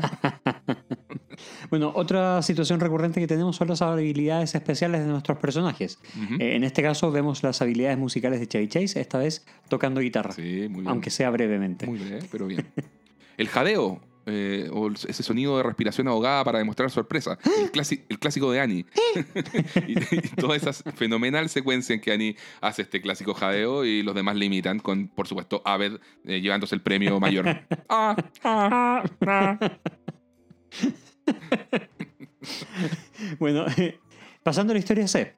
La esencia de esta historia es que Abed quiere tener experiencias universitarias tal como él las ha visto en las películas acerca de estudiantes en la universidad. Por esto, tiene su lista de tareas a realizar y Troy lo ayuda a ir cumpliendo estos objetivos. Esto permite que el episodio tenga una buena cuota de referencias al cine universitario, siendo la principal referencia la película Animal House o Desmadre a la Americana, película de 1978. Veremos más adelante eh, detalles en la sección de cultura pop. Muy bien. Dentro de los tropos centrales de esta historia, bueno, toda la lista de Aved es un tropo tras tropo tras Sí, tropo. Es un tropo en sí mismo. Sí, basado en, como decíamos, en las comedias escolares y universitarias. O sea, hacer pantsing, robar la mascota de la universidad rival, el uso de las togas romanas como en las fraternidades, enfrentar a los bullies, hacerse amigo de un grupo de desadaptados, besar a la chica más guapa, hacer una guerra de comida, etc. Es tener una lista, otro tropo. Es el tropo dentro del tropo. Me gusta, me gusta eso, sí. Bien. Bueno, dentro de, dentro de esto precisamente me encanta eso de tener una situación ridícula que se transforma en un drama manejado burdamente para camuflar la inexistencia de una verdadera historia. Es que estando siempre calles por delante. Stretch ahead. Sí, sí. Oye, y el final con el Where Are They Now? Que es el- ¿Qué ocurrió con los personajes? También un, un clásico de- Sí. del, del cine, digamos, de las comedias sobre todo. Y bueno, lo, lo hemos visto mil veces y acá tenemos el futuro de cada uno que comentaremos más adelante en la sección de personajes. Solo diremos que Troy y Abed volverán en la secuela de su película universitaria Bromas Universitarias 2, Academia Redada de Calzones. Aunque bueno, nunca más lo vimos en la serie, Oh, lamentablemente. Lamentablemente, sí, es cierto. En, el, en cuanto al guion, Abed guía a Troy a salir de la zona de confort en busca del grial que sería completar la lista de experiencias universitarias. Ambos encuentran lo que buscan, van chequeando tareas, incluso tienen ese notable momento de falso conflicto entre él y Troy cuando este último no quiere seguir, solo para luego tacharlo como tarea cumplida y explicar lo que ya comentamos. El nudo de drama barato y todo eso. Eh, es notable. Mm, La reacción de Troy siempre me da risa. También. What? That was awesome. Awesome.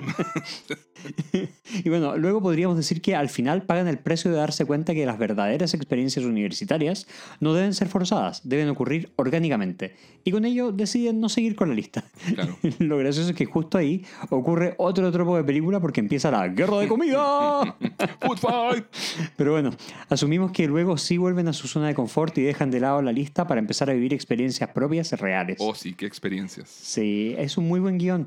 En general, las observaciones agudas de Aved, como es usual, y con Troy sorprendido por todo esto. Mm. La presencia de Aved acaba siendo un traductor de los conflictos en todas las historias.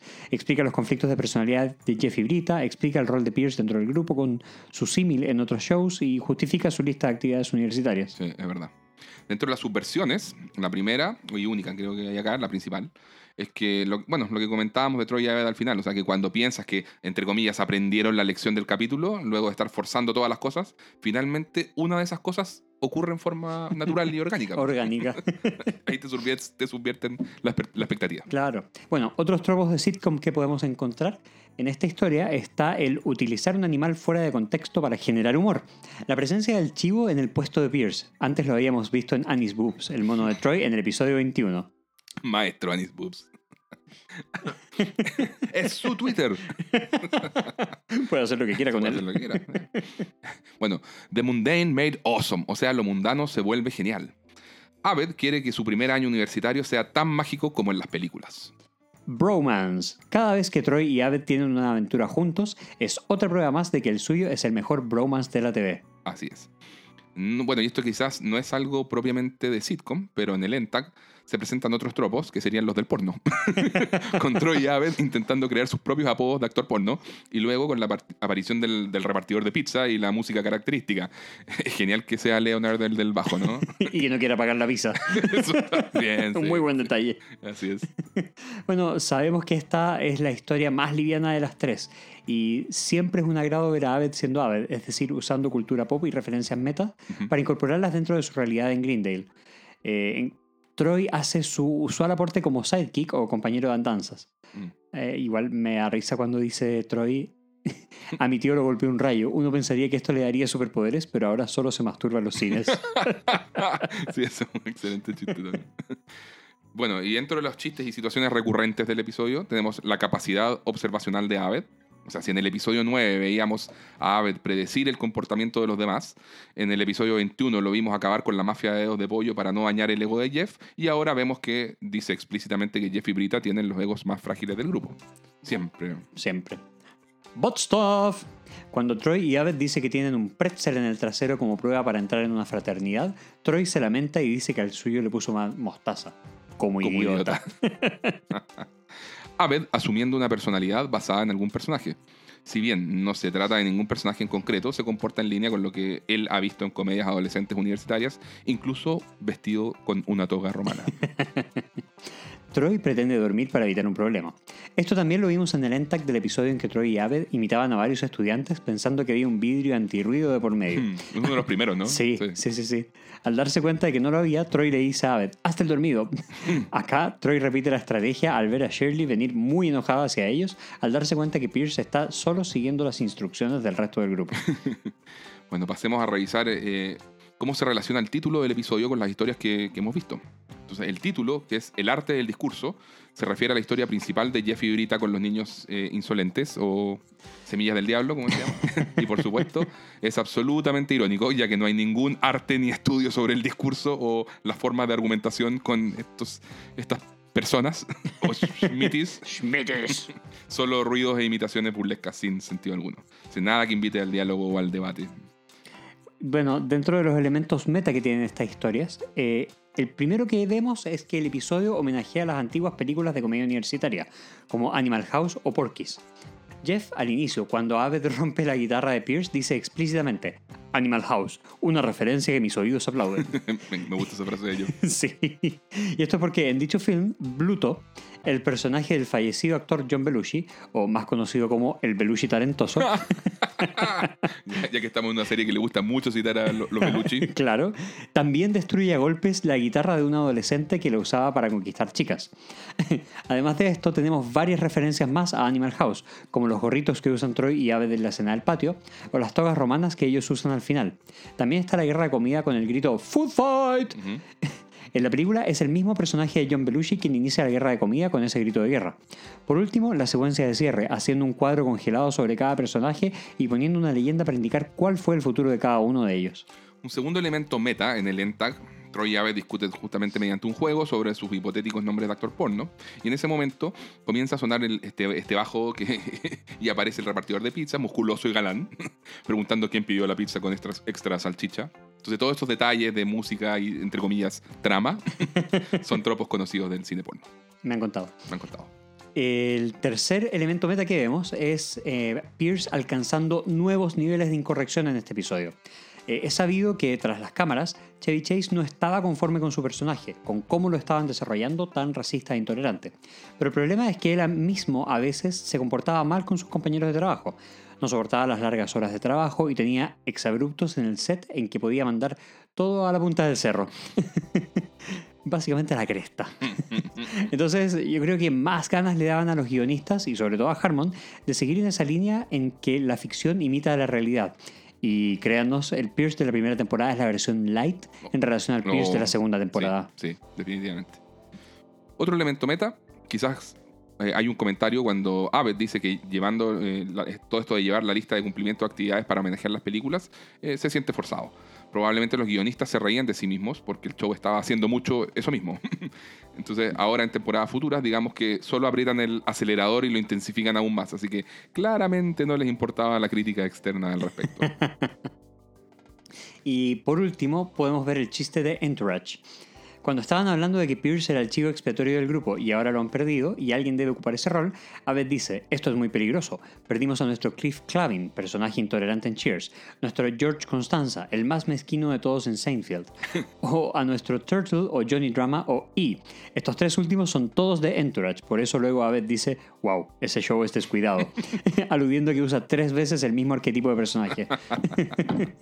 Harmon dice que a veces los escritores, a petición del elenco o directores, tenían que reescribir en el set de filmación algunas frases o diálogos. Dice que justamente este chiste de Entourage fue producto de una de esas reescrituras y, y es su chiste favorito del capítulo. Es divertido eso de, de- de que de repente cosas que pasan tan por encima para uno, para el creador es algo tan significativo. Sí, totalmente. ¿Cierto? Sí. Harmon dice que se rió tan fuerte al, al leer esa- ese, ese chiste que la gente del set de al lado, en que estaban grabando la serie NCIS Los Ángeles, tuvo que pedirle que bajara el volumen. Qué maravilla. Harmon dice, entre comillas, me generaba tanta alegría reírme así de fuerte de nuestro propio show. Y felicita luego a Chris McKenna porque dice que ese diálogo fue una idea suya. Eh, mientras estaba justamente en el, en, el set- en el suelo del set de filmación, mientras grababan las escenas, a McKenna se le ocurrió y dijo, a ver, esto quedaría mejor con esto, ta, ta, ta, ta, lo reescribieron, lo hicieron. Entonces, el elemento meta y lo que le da justamente risa a Harmon es que Abed, en ese mismo instante, mientras está ejemplificando el rol de Pierce en base a personajes de otras series, tiene como una revelación y la decepción de darse cuenta que Entourage tiene serios problemas estructurales de guion. o sea, aunque todos amen Entourage, es así. Entonces Harmon dice- siempre dice que le encanta cuando un chiste es netamente de personaje. Claro. O sea, si lo aíslas no funciona. Da risa porque es Abed el que está Por dándose supuesto. cuenta de esto. Claro, si lo dice Brita no funciona. No funciona. Definitivamente Exacto. no. No es el chiste en sí lo divertido. Claro. Bueno, vamos a ver aquella sección que nos gusta tanto, el cinturón filosófico de Harmon. Muy bien. Este comenta en el DVD que por supuesto que fue intencional hacer a los adolescentes así desagradables. La idea de que te den ganas de estrangularlos. Ante lo cual Danny Pudi agrega, misión cumplida. Entendamos lo siguiente, Harmon es un tipo que siempre querrá empujar límites. Sabemos que eso no es garantía de éxito en todas las ocasiones, pero de que el tipo junto a su equipo creativo se atreven, se atreven.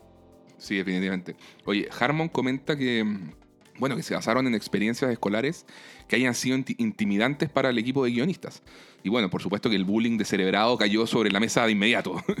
Harmon es un maestro del dolor emocional, un master of emotional pain.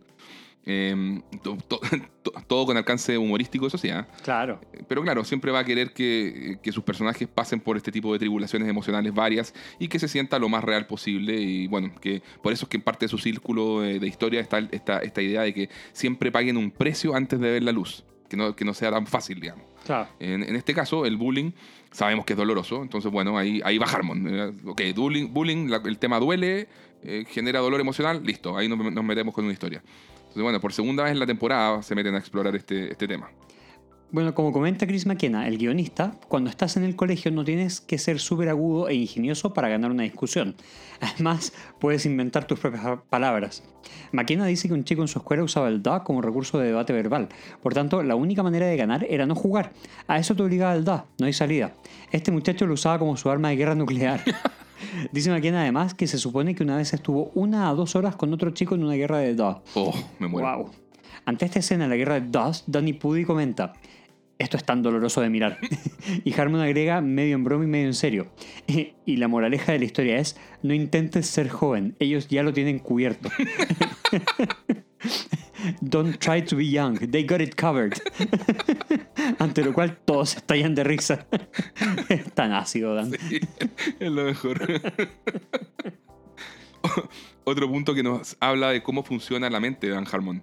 Él comenta, entre, entre comillas, lo del pantsing a Shirley fue idea de los guionistas y creo que fue genial. Dice, Pierce es nuestro Eric Cartman de South Park. Claro. Nuestro Archie Bunker, que también es eh, otro personaje ácido de, de creo que la serie All in the Family, una serie antigua. Entonces, eh, Harmon dice, entonces me pareció excelente idea de historia poner al personaje en tela de juicio. O sea, había que llevarlo al límite. Para ello debíamos generar una situación en que todos estuviéramos de acuerdo en que enough is enough. O sea, eh, en que el grupo dijera, basta ya suficiente Pierce. El grupo ya lo había aceptado con sus falencias de racismo, homofobia, sexismo, en- en- entendiéndolo hasta cierto punto Claro. pero como producto de su generación, como dijimos antes, pero, pero entonces ellos se preguntaban como creativos qué más podían hacer para que realmente el grupo dijera basta Pierce. Y si ya todo lo verbal no era suficiente, tenían que emplear un adicional de algo físico que fuera muy chocante, pero que a la vez pudieran usar en una sitcom y sin condenar al personaje eh, para siempre en un punto de no retorno. Claro. Entonces dicen, no era nada fácil el desafío. Entonces, por eso Harmon encontró que la idea de la broma para la cual eh, Pierce no tiene tino alguno era perfecta. Bueno, respecto a la relación entre Jeff y Brita, la idea de que ambos personajes se unan en la mezquindad y el orgullo es claramente parte de cómo Dan Harmon se ve a sí mismo. Sabemos que eso es parte de su lado oscuro y lo ventila a través de estos personajes. Esta idea de que Brita le diga a Jeff que tiene que acostarse con la mamá de Mark para que puedan vencer a los adolescentes es como decir, estamos en guerra y todo vale, no me van a ganar. Como dice Harmon, queremos a estos personajes, nos identificamos con ellos, pero hay momentos en que se comportan en forma terrible. No quiero decir que Jeff y Brita son el opuesto a Jimmy Pam, la pareja romántica de The Office, pero sí fuimos conscientes de que teníamos que hacer algo diferente. Y bueno, resulta que estos personajes pueden llegar a ser malas personas, como ya lo hemos visto. Definitivamente. Bueno, amiga, hablemos un poquito de los personajes y su relevancia en esta historia. Partamos con Jeff.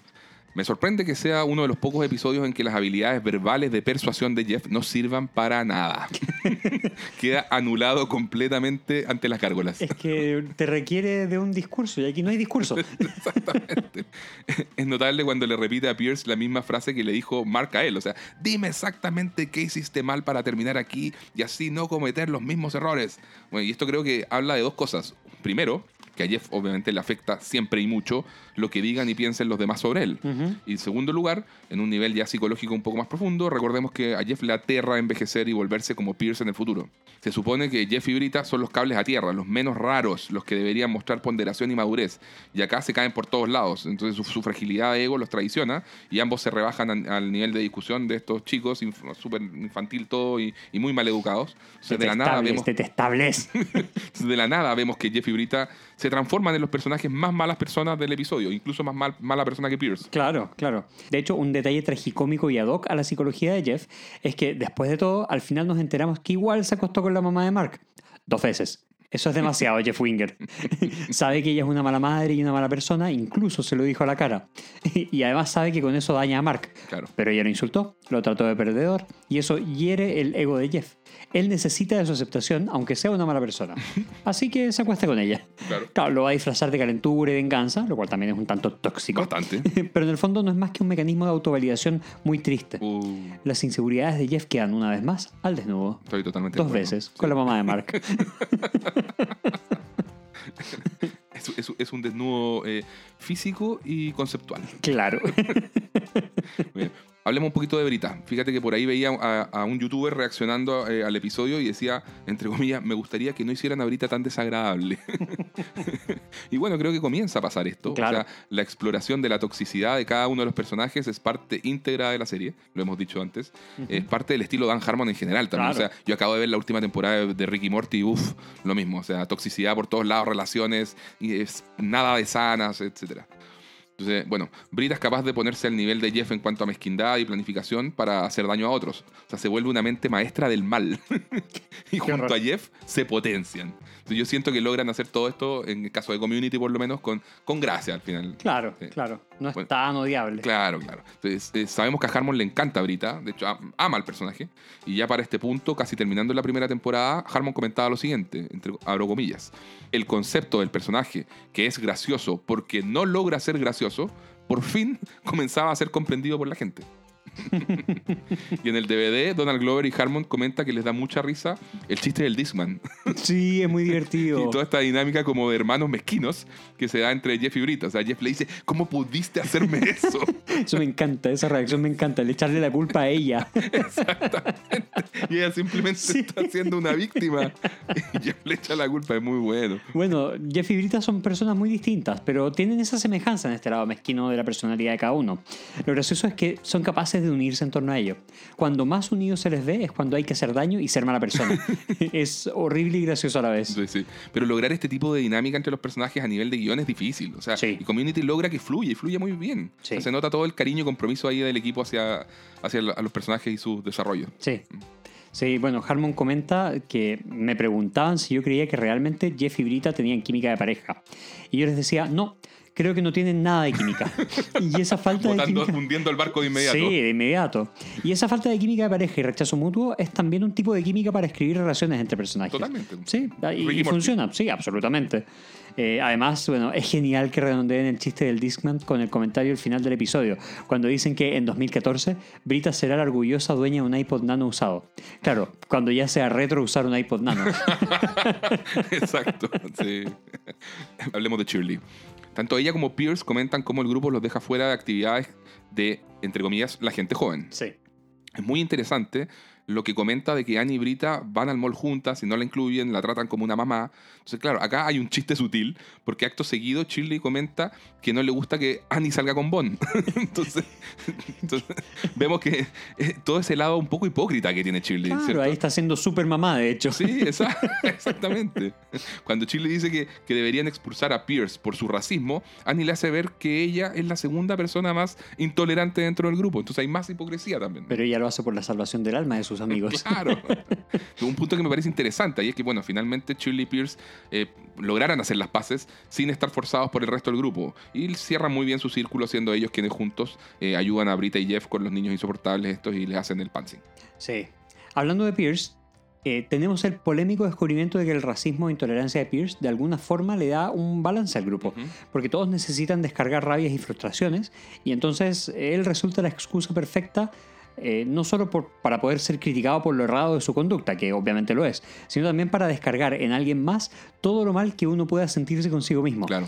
Eh, Este el rol de chivo expiatorio lo absorbe Pierce, o de pararrayos, como dice Abed. Luego, sin él en el grupo, deben buscar un reemplazo y nadie quiere ni se la puede con ese rol tan ingrato. Claro, claro. Entonces existe una diferencia entre darse cuenta que uno está siendo incorrecto o racista versus no darse cuenta y lanzar comentarios inapropiados por ignorancia. Claro, A Pierce le pasa esto último y por eso al final el grupo lo, lo perdona un, más o menos, claro. Claro, pero lo toleran más. De hecho, fíjense que Pierce nunca se disculpa con Chile, eso lo, lo comentamos. Y eso yo encuentro que es un giro de guion bastante interesante. Lo- creo que es disruptivo, es medio polémico, pero también habla de lo jugado que es la serie. Claro. Pero bueno, él mantiene su idea de, de- de que su comportamiento no fue incorrecto porque Shirley es una persona lo suficientemente fuerte, respetable, digna y que pueda aguantar una broma de, de este tipo. Sí, pues de hecho, eh, es una de las cosas más halagadoras que Pierce dice en la serie a algún otro personaje. Sí, todo lo que le dice punto. a Shirley. Y después incluso de que, de que no se disculpa, pero logra enmendar desde el respeto la amistad con Shirley, igual intenta besarla. Entonces, y ahí hay que, hay que recordar que, que, bueno, a Pierce le gusta Shirley. Sí. O sea, está eso desde el capítulo 1. Desde el, exacto, desde Sí. el piloto. Sí. Y al final del episodio nos dicen, they never wed. Nunca se casaron. Muy bien. Bueno, en todo caso, es sumamente satisfactorio que lo expulsen después de semejante acto vejatorio a Shirley. Sí. Uno sabe que es obvio que lo van a perdonar y va a volver porque Pierce es así, medio inocentemente insensible. Ese es el término, Sí. inocentemente insensible. Sí, pero está, está bueno que pruebe los límites del show. Es arriesgado. Y bueno, por último, un detalle que me da risa y que lo comentan en el DVD es que a todos les asombra cómo Pierce, siendo todo lo aniñado y vengativo que puede llegar a ser, deja pasar como si nada lo de la guitarra, que de esa que le destruye a Abed. ¡Ey! Esa guitarra costaba al menos 200 dólares. y se la rompen de la nada. Abed explica lo de la lista y un segundo después Pierce está sentado en su lugar riéndose con los demás del Pantsing a Troy. Sí, es cierto, oye, una- era una guitarra buena. Sí. Bueno, a Pierce le sobra la plata, pero igual. Oye, hablemos un poquito de Aved. A ver, en este episodio se dedica a cumplir sus fantasías cinéfilas inspiradas por las películas universitarias. Es notable que varios de los puntos de la lista de experiencias universitarias de Aved ya los hemos visto en pantalla en episodios anteriores. O sea, uno, hacerse amigo de un grupo de desadaptados, de adorables desadaptados. Lógicamente se refiere a nuestro querido grupo de estudios. Dos, enfrentarse al abusador de la escuela. Lo vimos en el episodio 12, el de Navidad, con aquella épica pelea final en la nieve artificial.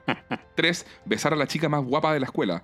Y aquí Brita y Annie obviamente piensan que es alguna de ellas, pero no. Fíjate ¿Será, será, será la chica del pool? Yo creo que sí, yo creo que sí. Yo la había pensado así también. La guapa chica del pool, eh, Courtney se llama el personaje. Sí, sí, sí, Sí, sí, sí. ¿Se besó con ella entonces? Yo creo que sí. ¿O será alguna de las chicas que le lleva regalos para ser parte de sus películas? En San- ah, claro, en San Valentín le llevaban canastas. Exacto. Bueno. Y bueno, como decíamos antes, ya, ya lo dijimos, tiene la, Ave tiene la mejor observación sobre los egos de Jeff y Brita.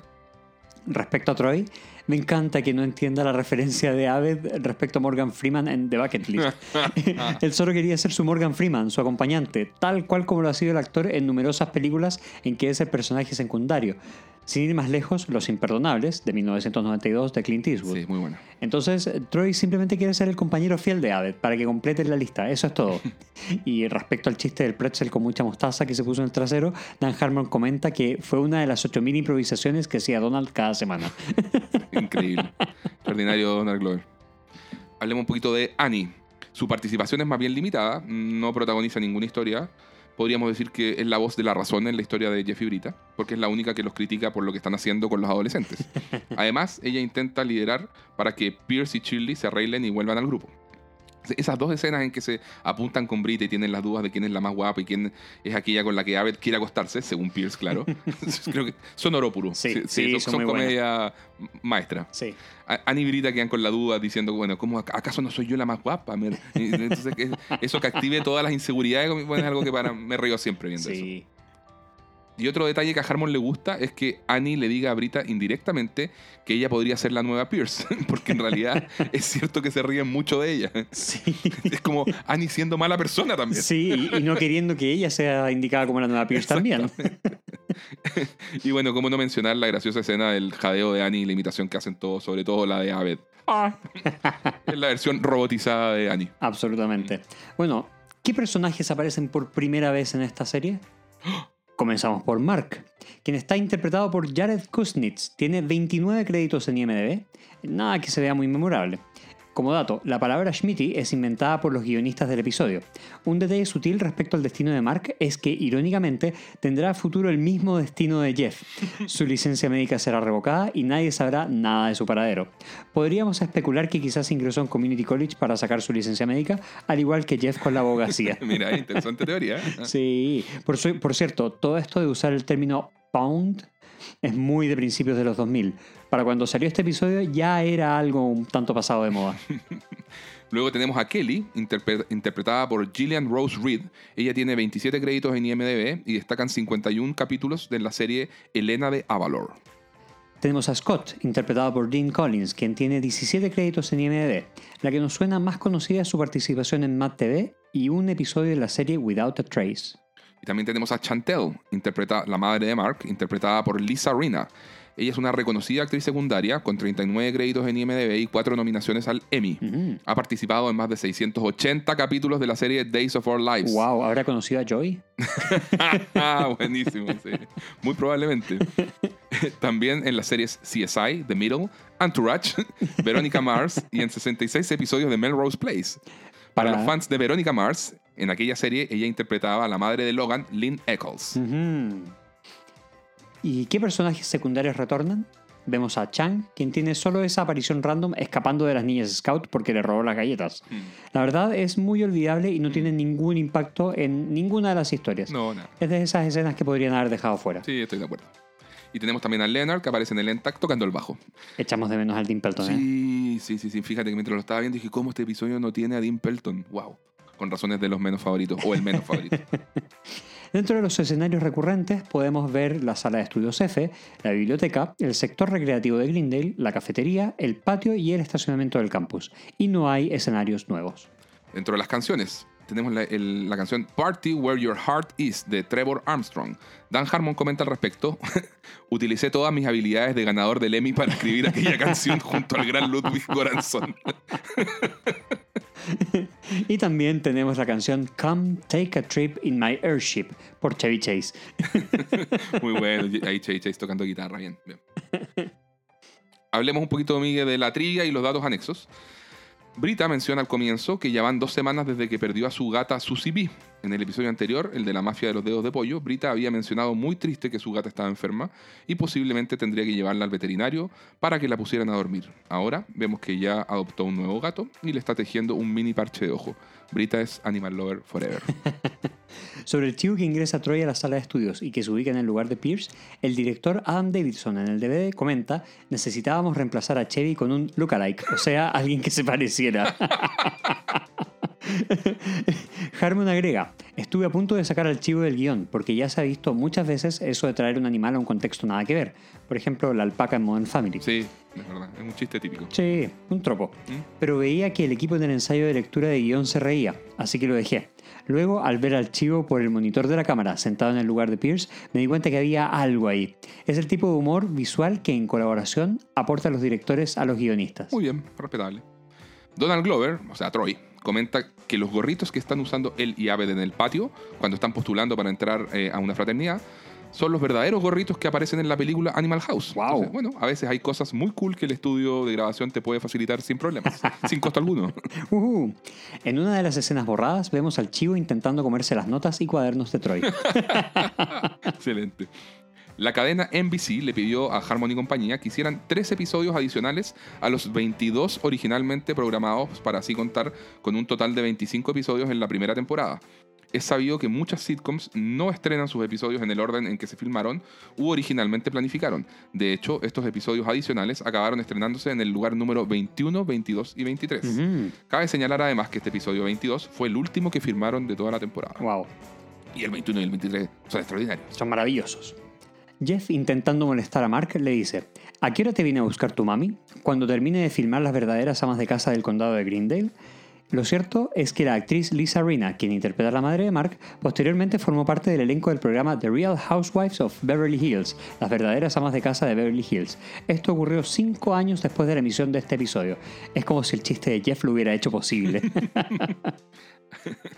Siendo una, un- una ¿cómo se llama? Un Bola de- foreshadowing. un foreshadowing, claro. Una bola de cristal. Bien. La fraternidad a la que están postulando Troy y Abed es Omega Theta Rho, que se abrevia OTHR y se podría pronunciar como Other, que en español significa otro, como diciendo que se refiere a una fraternidad cualquiera. Otra teoría que encontramos y que nos parece aún más interesante es que la abreviación de estas letras griegas es OTP, que es parte de la jerga de Internet para referirse a The One True Pairing, wow. lo, lo cual se traduciría como la única pareja verdadera. En este caso, Troy y Abed son The One True Pairing, destinados a estar juntos. Al final del episodio, cuando se indica el futuro de cada personaje, en el caso de Brita dicen Brita Perry, orgullosa dueña de un iPod Nano usado 2014. Nos vamos a ir rápidamente hacia el futuro, pero sin spoilers, hasta la quinta temporada, y solo les diremos que pongan atención al episodio 4 de esa temporada, Poligrafía Cooperativa, y vean el regalo que recibe Brita. Dicho episodio se estrenó el 16 de enero de 2014. Uh, ya llegaremos, ya llegaremos. Hay un buen detalle de continuidad cuando Troy dice que al menos ahora Pierce no cree que Shirley es su madre, ahora cree que son primos. Recordemos que en el episodio 3, Introducción al Cine, se había mencionado este chiste de que Pierce creía que Shirley era la madre de Troy. Excelente. En este episodio aparecen nuevamente dos de los extras frecuentes de Community. El primero es el chico de pelo largo, o The Long Haired Guy, a quien ya hemos mencionado antes porque estuvo en más de 65 episodios, siendo el extra que más participó en la serie. El otro es Jeremy, un estudiante de ascendencia asiática a quien no habíamos mencionado antes, pero leímos que apareció en 45 episodios. A ambos se les ve en varias escenas, como por ejemplo en el ENTAC, en que aparecen estudiando detrás de Troy y Abed. Por cierto, ninguno jamás dijo una sola línea de diálogo en toda la serie. Mm, verdaderos extras. En este episodio vemos a Troy y Abed construir el robot Tetatron. En el episodio 21 de la segunda temporada, Paradigmas de la Memoria Humana, veremos una evolución de esta creación, aunque muy de pasada. Ya llegaremos a ello. En el DVD, Danny Pudi, Abed, comenta que los tortazos que reciben en la cara Troy y Abed al final fueron cortesía del encargado del departamento de utilería. si yo fuera el utilero, estaría feliz de tener la encomiable labor de lanzar tortazos a los actores. Me sumo. ¿Dónde contratan? Vamos, Miguel, con las referencias a la cultura pop. Partimos con Susan B. Anthony, nacida en 1820, fallecida en 1906, oriunda de Massachusetts. Susan Brownell Anthony fue una líder feminista, sufragista, defensora de los derechos humanos y escritora. Jugó un rol importante en la lucha por los derechos de la mujer y el derecho a voto durante el siglo XX en Estados Unidos. Fue presidenta de la Asociación Nacional Pro Sufragio de la Mujer y su éxito fue tal que para 1925 agrupaba a 36 millones de mujeres pertenecientes a agrupaciones feministas de distintos lugares del mundo. En 1872 fue arrestada por votar ilegalmente junto a otras 14 mujeres. Se dice que llegaba a dar entre 75 a 100 charlas por año en distintos lugares de Estados Unidos y Europa para hablar sobre los derechos de la mujer. La gata de Brita, que fallece en algún punto entre medio del episodio 21 y 22, se llamaba Susie B. Ese nombre es en evidente homenaje a Susan B. Anthony. Como dato de trivia adelantado, esto tendrá una conexión con el episodio 8 de la temporada 4, aquel en que Brita organiza un baile, para los que se acuerden. Ahí volveremos sobre ese tema. Otro baile más en Greendale. Sí. Winona Ryder, actriz nacida en 1971 en Minnesota. Famosa actriz cuyo nombre verdadero es Laura Horwitz. Entre sus películas más recordadas están Beetlejuice de 1988, El joven manos de tijera en 1990, ambas con Tim Burton como director, o la adaptación de Drácula de 1992, dirigida por Francis Ford Coppola. También protagonizó La edad de la inocencia de 1993 y la adaptación de Mujercitas en 1994. En ambos casos logró una nominación al Oscar. Recientemente ha vuelto a la notoriedad gracias a su rol de Joyce Byers en la popular serie Stranger Things de Netflix. ¿Para qué vamos a recordar sus episodios de cleptomanía y líos con la prensa, cierto? Seamos buenos con Winona. sí. Dato de trivia. Su color de pelo natural es rubio, pero Ah, wow. solo la hemos visto así en El joven Manos de Tijera. Mira. Además, audicionó para el rol de Marla Singer en Fight Club de 1999, el cual finalmente se llevó Elena Bonham Carter. Y una última. Uno de sus roles de culto es el de la comedia negra Heathers, Escuela de Jóvenes Asesinos de 1988, para el cual su agente le rogó que no lo aceptara a riesgo de acabar con su carrera en forma prematura. Al inicio del episodio, Brita se defiende diciendo que a Winona Ryder también le gusta tejer. Es buena Heathers. Es una comedia Sí. negra de culto muy, muy buena. sí. Y muy buenos datos. Sting, nacido en 1951 en Wallsend, Inglaterra. Su nombre verdadero es Gordon Matthew Thomas Sumner. Este reconocido músico fue el bajista y cantante de la gran banda de rock The Police. Además, ha desarrollado una larga carrera en solitario, la cual sigue vigente hasta el día de hoy. A lo largo de su carrera ha vendido más de 100 millones de discos, ha obtenido 16 premios Grammy y ha estado nominado cuatro veces al Oscar. Por último, ha desarrollado una intermitente carrera como actor con participaciones en films como Cuadrofenia en 1979, Dune de 1984 y Las aventuras del barón Munchausen en 1988. Brita, frustrada por los adolescentes miradores en menos e intentando hacérsela interesante, le dice a Jeff que ella conoció a Sting en un restaurante. Animal House, película de 1978 dirigida por John Landis, protagonizada por John Belushi. Como ha quedado claro, fue uno de los primeros clásicos de la comedia universitaria de Estados Unidos, que luego seguirían películas como Porky's en los 80s, American Pie en los 90s u Old School, tremenda, en los 2000. Dato de trivia. Chevy Chase formaba parte del grupo de comediantes que hizo esta película llamado National Lampoon. Si bien no participó en esta película, sí participó en la siguiente, la comedia deportiva Caddyshack de 1980, que también ha sido referenciada en Community. Bueno, ya hablamos largamente de todas las veces que se hace referencia en este film. Además, también había sido referenciado en el episodio de Navidad, en el capítulo 12, cuando Abed le decía a Troy el típico saludo musulmán Assalamu alaikum, y Troy, sin entender, respondía Shamalama Ding Dong, que es una canción de la película. Morgan Freeman y The Bucket List. Morgan Freeman nació en 1937 en Memphis, Tennessee, Estados Unidos. Uno de los actores más reconocidos y respetados del cine moderno, cinco veces nominado y una vez ganador del Oscar por la película Million Dollar Baby en 2004. Además de su innegable calidad actoral, el sonido de su voz se ha vuelto un sello propio, muy valorado por la industria y espectadores, pues transmite una sensación de paz y sabiduría, sin duda. Eh, él ha sido Dios, con eso decimos Sí. todo. Por ello, ha participado como narrador no solo en varias películas, sino también en documentales. Y The Bucket List, o Ahora o Nunca, en España, y antes de partir en Latinoamérica. Es un film, de- film del 2007 dirigido por Rob Reiner con Jack Nicholson y Morgan Freeman. Es una película que narra la, eh, la historia de dos enfermos terminales que escapan de un hospital para realizar un viaje siguiendo una lista de deseos que quieren cumplir antes de morir. Dato de trivia, el rol de Edward Cole, que interpreta a Jack Nicholson, se lo ofrecieron antes a Clint Eastwood, quien lo rechazó. Abed dice, desafortunadamente el año ya casi termina y me quedan muchas cosas en la lista. Y Troy dice, bueno, te ayudaré a terminarla, seré como tu Morgan Freeman. Y Abed le dice, como en The Bucket List. Y Troy dice, ¿en qué? Frankenstein, novela publicada en 1818 por la escritora inglesa Mary Shelley. Esta novela narra la historia de Victor Frankenstein, científico que, en su afán por desentrañar los misterios del alma humana, decide crear un cuerpo a partir de la unión de distintas partes de cadáveres humanos. Cabe señalar que en ninguna parte se hace mención al uso de la electricidad como parte de su experimento para generar vida, como ha sido referenciado muchas veces en otras adaptaciones de la cultura pop. La narración se enmarca dentro de la tradición de la novela gótica y el movimiento romántico. Sus temáticas son la creación y la destrucción de la vida, y el atrevimiento de la humanidad en su relación con Dios. Algunos autores consideran que esta es la primera obra literaria de ciencia ficción. Ha sido adaptada al cine en varias ocasiones, siendo la más reconocida la de 1931, dirigida por James Whale, y con Boris Karloff en el rol de la criatura del Dr. Frankenstein.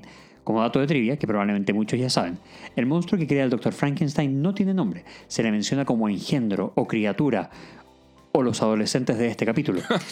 Sin embargo, en la cultura popular muchas veces se le llama Frankenstein. Bueno, Jeff se refiere a la madre de Mark como Franken Mama. The Real Housewives of Orange County, o Las verdaderas amas de casa del condado de Orange County, que fue una serie que corrió entre el 2006 y el 2021. Es un programa de reality TV en que se hace seguimiento a las vidas de cinco esposas junto a sus respectivas familias, todas ellas pertenecientes a uno de los vecindarios más adinerados de Estados Unidos en el sur de California. La popularidad del show dio lugar a varias variantes, eh, ambientadas en Beverly Hills, Atlanta, New Jersey, etc.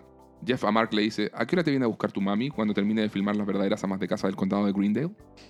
Short Circuit, o Cortocircuito, película de 1986 dirigida por John Badham con Steve Gutenberg y Ali Sheedy. En un laboratorio militar, el robot experimental número 5 sufre una descarga eléctrica, con la cual cobra inteligencia y conciencia, para luego escapar del lugar.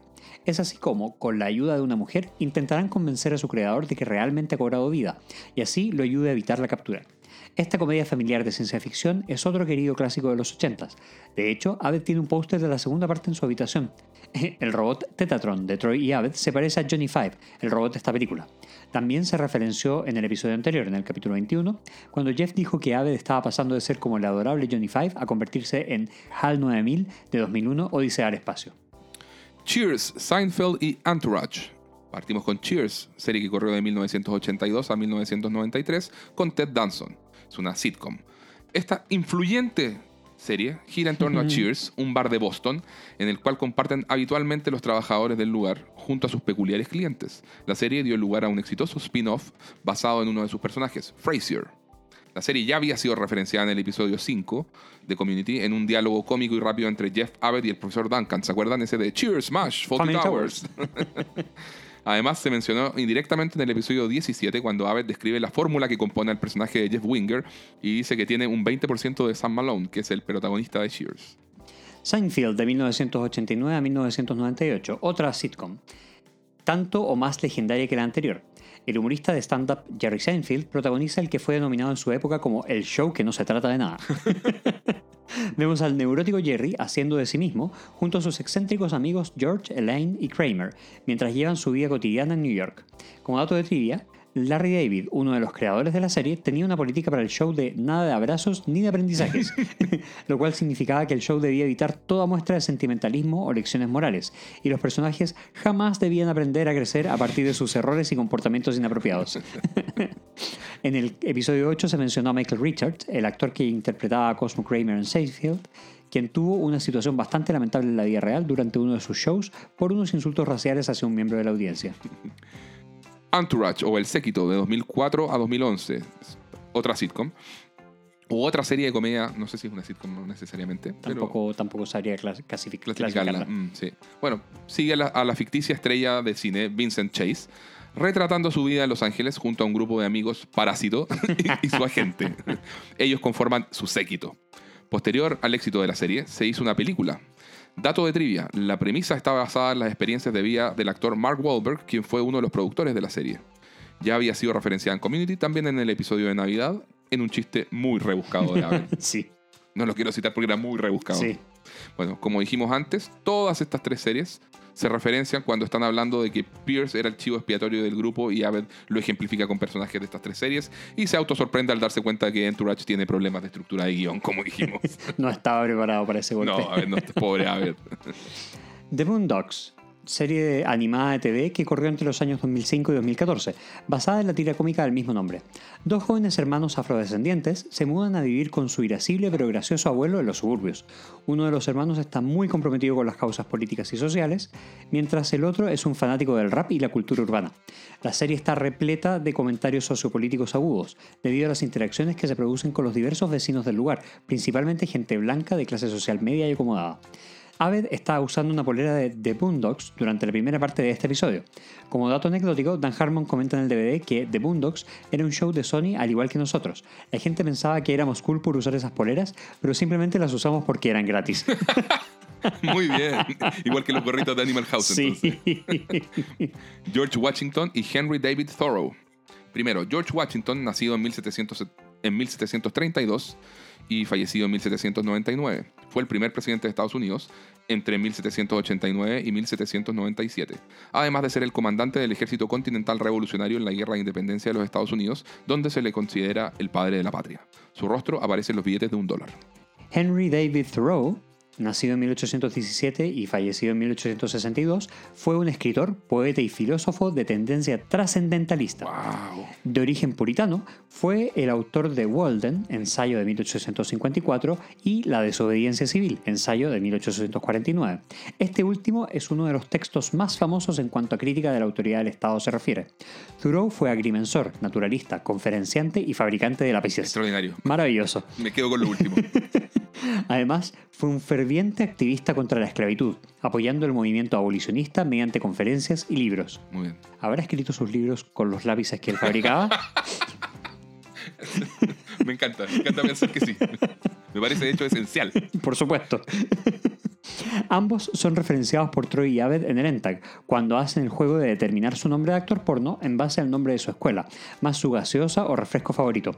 De ahí que Troy sea George Washington Lemon Fresco y Abed es Henry David Thoreau Diet Squirt. Vamos con los momentos favoritos, Miguel. De cuáles me acuerdo así de buenas a primeras. Eh, cuando todos imitan el jadeo de Annie. Siempre me encanta esa, esa parte, sobre todo lo de Abed, como lo dijimos. Eh, el chiste del Disman y todo lo que pasa en torno al Disman de ahorita, ¿cierto? Sí. La reacción de Jeff y todo eso. Eh, cuando Pierce dice eh, este chiste de- del culo plano y la que Abed se quiere tirar y Brita con Annie se miran. Sí. Y no sé si tengo algún otro. ¿Tú tienes algún otro? Mira, en mi momento favorito eh, tiene que ver precisamente con la conversación que tienen a solas Pierce y Shirley. Porque encuentro que... Muy buen momento ok, de personaje. Exacto. Mm. Como momento de personaje dentro de todo eh, y sacando toda esa parte como de incorrección política que ya conocemos de Pierce, Claro. encuentro que es un muy bonito reconocimiento que hace ver que Pierce tiene un- una mm, mirada más allá de cada uno de sus compañeros. Claro. O sea, independiente de todos los sesgos que ya le conocemos, que conoce a Shirley como una mujer fuerte y que sabe que tiene mucho mérito ella misma, que la reconoce como un par, como comentábamos hace algunos minutos. Eh, y ese, la verdad, es como mi momento favorito del, del- de esta serie. Y también todo el comienzo de, de cuando Abed está con su lista de. con su bucket list de experiencias universitarias Sí. y empieza con el pantsing entre Troy y, y a principalmente y su calzoncillo de corazoncitos.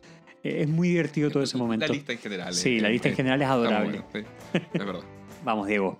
¿Sobrevive la premisa de este capítulo a los estándares del 2021? También conocido como la sección del Departamento de Relaciones Públicas de Chevy Chase. Vayan a buscarse un whisky, un vaso de algo, porque esto va para largo. Sí, aquí Pierce está más bien destapado, igual muy gracioso, ya lo, ya lo dijimos, pero sí hay varios. O sea, todo ese diálogo largo de cuando lo, lo cuestionan por primera vez, eh, cuando Shirley en el fondo eh, dice, pide, pide el grupo que expulsen a, a Pierce, que ya no, esto es, es un basta, no da más, tiene que salir él o yo. Ahí Pierce se manda una seguidilla de, Sí, De- un de- rant casi. un rant, claro, de momentos incorrectos. O sea, todo esto de la. Es, es como la olla diciéndole a la tetera que están negres. que es una tetera? claro. y ahí, pues, claro, eh, Shirley le dice: Dilo, dilo, es negra, dilo, soy una mujer negra. Después lo del contexto, lo del chiste del culo plano, la que Abel se quiere tirar. o sea. Lo de, lo de Annie. Eh, ¿Cómo era? Ah, su, su- su- astuto cerebro, judío. Eso, eh, el, el llamar lesbiana a Brita. Claro. eh, Lo de que cree que, que Shirley eh, era la mamá de Troy, ahora cree que son primos. o sea, lo del terrorista, a ver, siendo terrorista, viejo. él aún piensa que soy terrorista, ¿verdad? no lo eres, lo siento. Si lo eres, soy un héroe.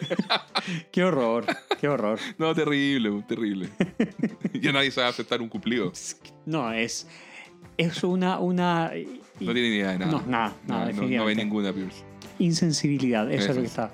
Un chiste que me sorprende, en realidad, que no lo habíamos visto y lo comentamos cuando hicimos el radioteatro, Sí. era esa frase que, que sale fuera de cámara, en que este chico Scott, que tiene como dos frases en todo el episodio, más Sí. allá de los da y todo eso, Sí. le dice a Pierce, después de que le baja Pierce, pensemos, un hombre mayor y todo, bajándole los pantalones a Mark, y este chico Scott dice, ¿qué eres? ¿Un cura? ¿Qué haces? O sea, wow. es un Sí. chiste durísimo. Sí. Y la verdad lo descubrí recién ahora cuando estábamos transcribiendo el, el radioteatro. También tenemos, por ejemplo, cuando Chantel interrumpe a Mark y le dice, no, no lo harás, ya me has avergonzado lo suficiente volviéndote un dominado. No seas niña, nos vamos. O sea, la misma madre siendo sexista. Claro, no, totalmente.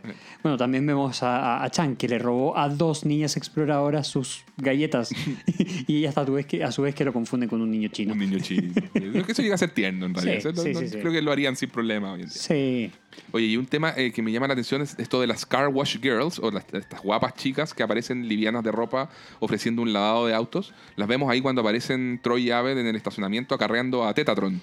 Entonces, este es un detalle que puede pasar bastante desapercibido, pero en el DVD, yo, yo también tampoco me había dado cuenta, la Ujú. verdad.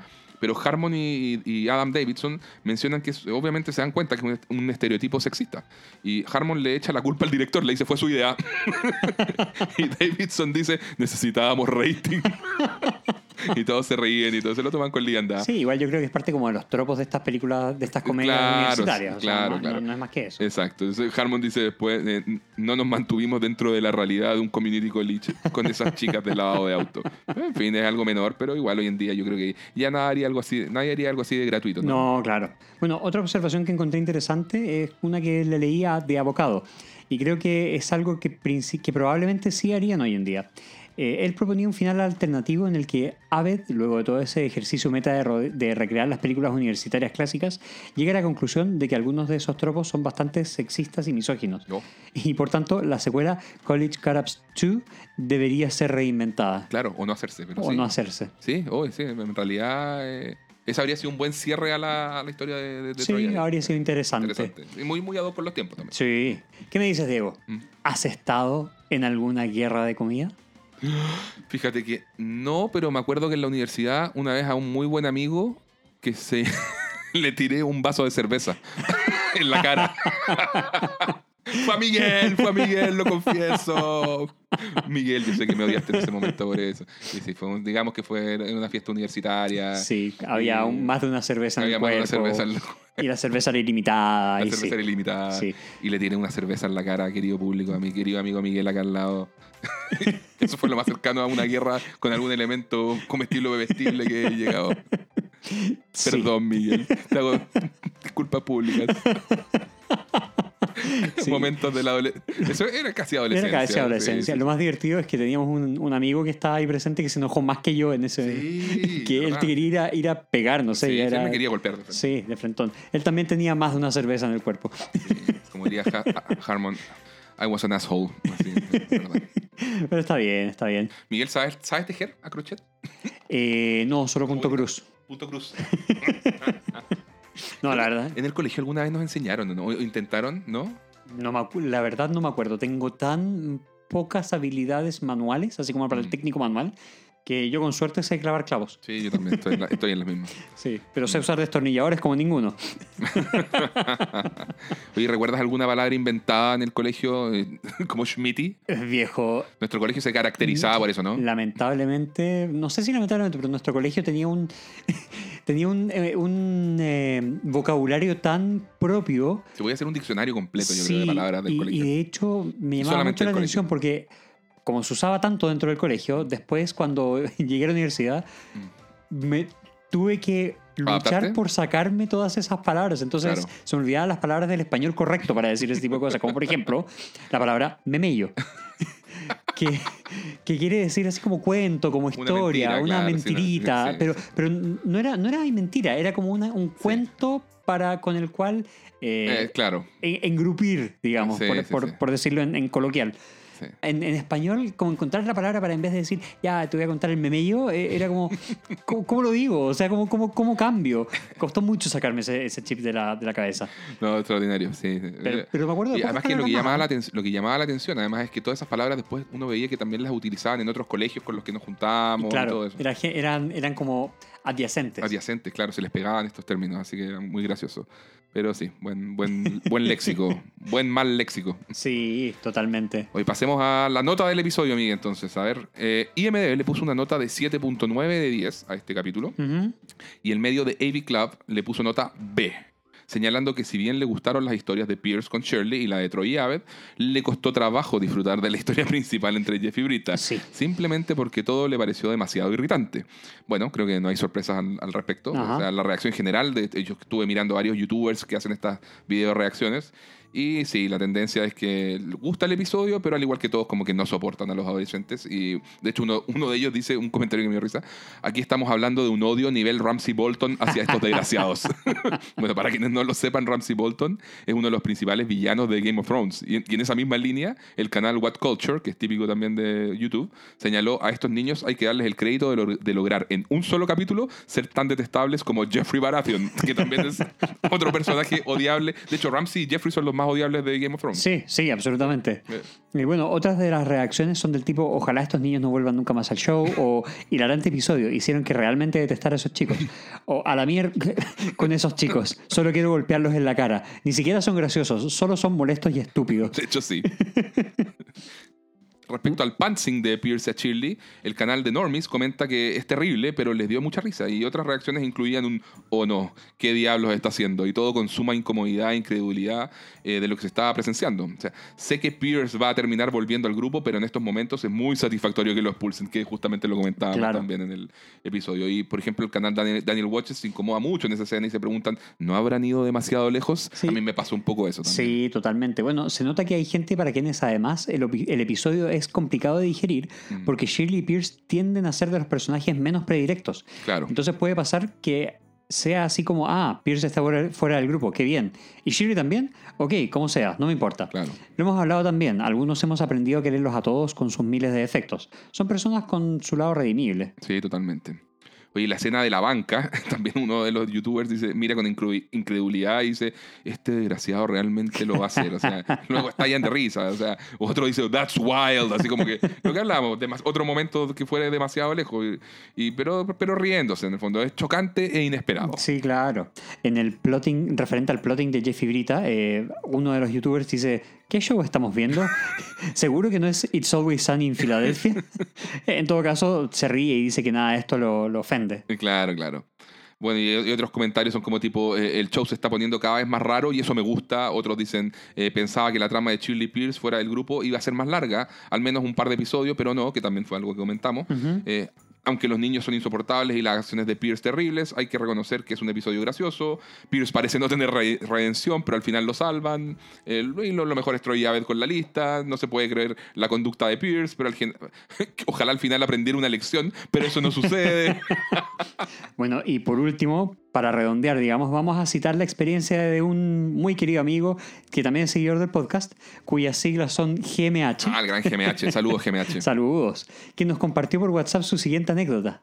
El otro día mi señora pasó justo cuando estaba viendo un episodio de Community y vio los segundos más idiotas de la serie, cuando vio unos chicos que le hacían bullying infantil a Jeff y Brita y terminan en guerra de comida. Me miró con una cara de ¿qué diablos estás viendo? y se fue. Lo sentimos viejo. Sorry, sorry. Sorry, not sorry, en verdad. Fue un momento desafortunado, porque Sí. la serie tiene tantas cosas buenas y justo tenía que llegar en ese momento. Pues, qué sé yo. Bueno, Dale, Diego. Miguel. No, dile tú, por favor, Diego. ¿Qué nota le pones? Le pongo un 6 de 10. Mira, sigo la tendencia mayoritaria del grupo de, la gente en decir que, ok, ya ni una novedad, los adolescentes son insoportables. O sea, entiendo que, que Harmon considere que, que hicieron un buen trabajo, si es que lograron provocar justamente eso en nosotros. O sea, creativamente esa era la intención, era lo que buscaban, pero la verdad. Mira, me sumo a un youtuber que decía, pareciera que todos los personajes en este episodio tienen un CI de un solo dígito. O sea, se me hace difícil de ver, la verdad, incluso siendo community. Mira, entiendo también que el, que el episodio eh, buscara reafirmar el lugar de Pierce y Chile en el grupo, darle su razón de estar y continuar, además de volver a explorar a estos personajes en, en esta dinámica conjunta, tal como lo vimos en el episodio 10, cuando, Shirley- Claro. cuando Pierce le ayudaba con la presentación. Pero Ah, eso era una muy buena es una muy buena historia, claro. Pero acá como contraste vemos en el fondo lo, lo peor de, de- de- de- de los, de los roles protagónicos que son eh, Jeff y Brita durante esta primera temporada. Mira, creo que, creo que el problema, Miguel, está en el mix. Porque, o sea, si vas a tener una historia tan desagradable de ver como la de Jeff y Brita, eh, podrían haber balanceado un poco con una historia un poquito más fácil de, de digerir. O sea, ok, está la de Troy y Abed, pero esa es la historia C. Claro. En cambio, la de, la de Chile y, y- y Pierce también es una historia difícil e incómoda. Entonces, se termina, se termina siendo redondeado como un episodio cringe, como decíamos. Sí. Entonces, creo que es- eso es lo que me, me- me termina pasando. Entonces, bueno, eh, es, es algo bien subjetivo, eh, pero sí, me, me- pasa eso. Entendemos la, la- la inclinación creativa, pero me cuesta. Y sí, es un episodio que lo veo solo si es que me estoy viendo la, la serie completa también. Si no, Sí. me, no, no he vuelto por sí solo al, al capítulo, la verdad. Sí, de hecho, bueno, ya complementando, me pasa básicamente lo mismo. Eh, no quiero extenderme mucho más porque en verdad este capítulo, pasa este mismo, ¿no? capítulo es el que menos me gusta de toda la serie. Sí, de frentón. Es- Yo creo que... y si no el- de la primera temporada definitivamente, No, sí. por- y por mucho. Sí. Y Sí, de mucho. toda la serie Y probablemente te- también, sí, fíjate. Sí, sí. Es, es una cosa que a mí, de hecho, yo quería que pasara rápido este capítulo, que nuestras eh, dos horas y 15 minutos de grabación no lo demuestran, pero, mm, pero claro, es mi capítulo menos favorito. Aún así, tiene buenos momentos, o sea, rescato la- los momentos de humor que hemos conversado, eh, eh, principalmente de, de el intercambio inicial, de ciertas, de ciertas frases de, Mm. de Anne incluso, Claro. de, la, de la historia de, de, Chistes. Sí, chistes sueltos, pero como, como capítulo no me termina de convencer. O sea, ta- tal, como, dices, como dices tú, el balance de las tres historias no fue el óptimo. Sí. Y por eso también concuerdo plenamente con el 6 de 10. O sea, dudo que tenga otros capítulos a los que le vaya a poner esta nota. Sí. Tal vez uno por ahí mucho más adelante. Uno más por ahí. Pero mucho más adelante. Sí. Eh, pero nada, este es el capítulo que menos me gusta. De hecho, de las primeras tres temporadas, es el más bajo, Mira, por lejos. Sí, yo estoy de acuerdo contigo. eh, pensando en las primeras tres temporadas, sí. Y me- qué mala suerte porque está como jamón del sándwich. O sea, Sí. el 21 y el 23 son extraordinarios. Son maravillosos, Son de los mejores, de, la, serie, temporada y de la serie. Sí. Entonces, eh, que de, Es bueno, peor todavía el efecto, digamos. Sí, así que claro. estás viendo la serie como en un continuo. exacto, es una baja muy, muy notoria. Claro. Y me llamó, de hecho, una de las primeras cosas que me llamó la atención fue el alza que tuvo de rating respecto al anterior, que era extraordinario. Sí. Pero bueno, ¿quién, quién sabe. No investigamos tampoco qué pasó en el anterior, No. en, en el contexto del anterior, porque nos da un poco de flojera. Pero bueno. Eh, creo que eso ha sido todo por, por este capítulo. No Muy bien. tenemos nada más. Nuevamente queremos agradecerlos por acompañarnos en todo este análisis, eh, en toda esta historia. Les agradecemos por tener la paciencia que nos tienen de esperarnos mes a mes, porque ya no estamos semana a semana. Mes a mes, muy bien. Pero bueno, se dan cuenta en realidad todo lo que toma preparar cada episodio, eh, llevarlo al, al- al detalle y queremos que ese sea un poquito el, le- el legado de este podcast, haber dado vuelta a todo el contenido que encontramos en la casi en la red de, sobre community, sobre cada capítulo. Y es algo que, como hemos conversado con Miguel, haremos solo por esta serie y si hacemos a futuro Sí. podcast de otras cosas, que lo, lo estamos pensando. De hecho, ya les, ya comunicaremos eh, algunas novedades. noticias, sí, sí, sí. Está en, en los planes, pero no con este nivel de, de- de detalle y, y dedicación, sino que una cosa más... Más acotada. Más, más acotada, más, un poco más light, de conversar eh, abiertamente sobre otras series. Pero acá lo hemos, lo hemos llevado no solo al hueso del capítulo, sino que al hueso del hueso del hueso del comentario del de... ¡ah! Un nivel de obsesión... Hasta la médula. Ah, claro, un nivel de obsesión absurda, pero lo amamos. No, Sí. no podía ser otra cosa siendo community. De todas maneras. Eh, nada, eh, nos despedimos, lo dejamos hasta acá y les decimos un hasta, ¡Hasta luego. luego!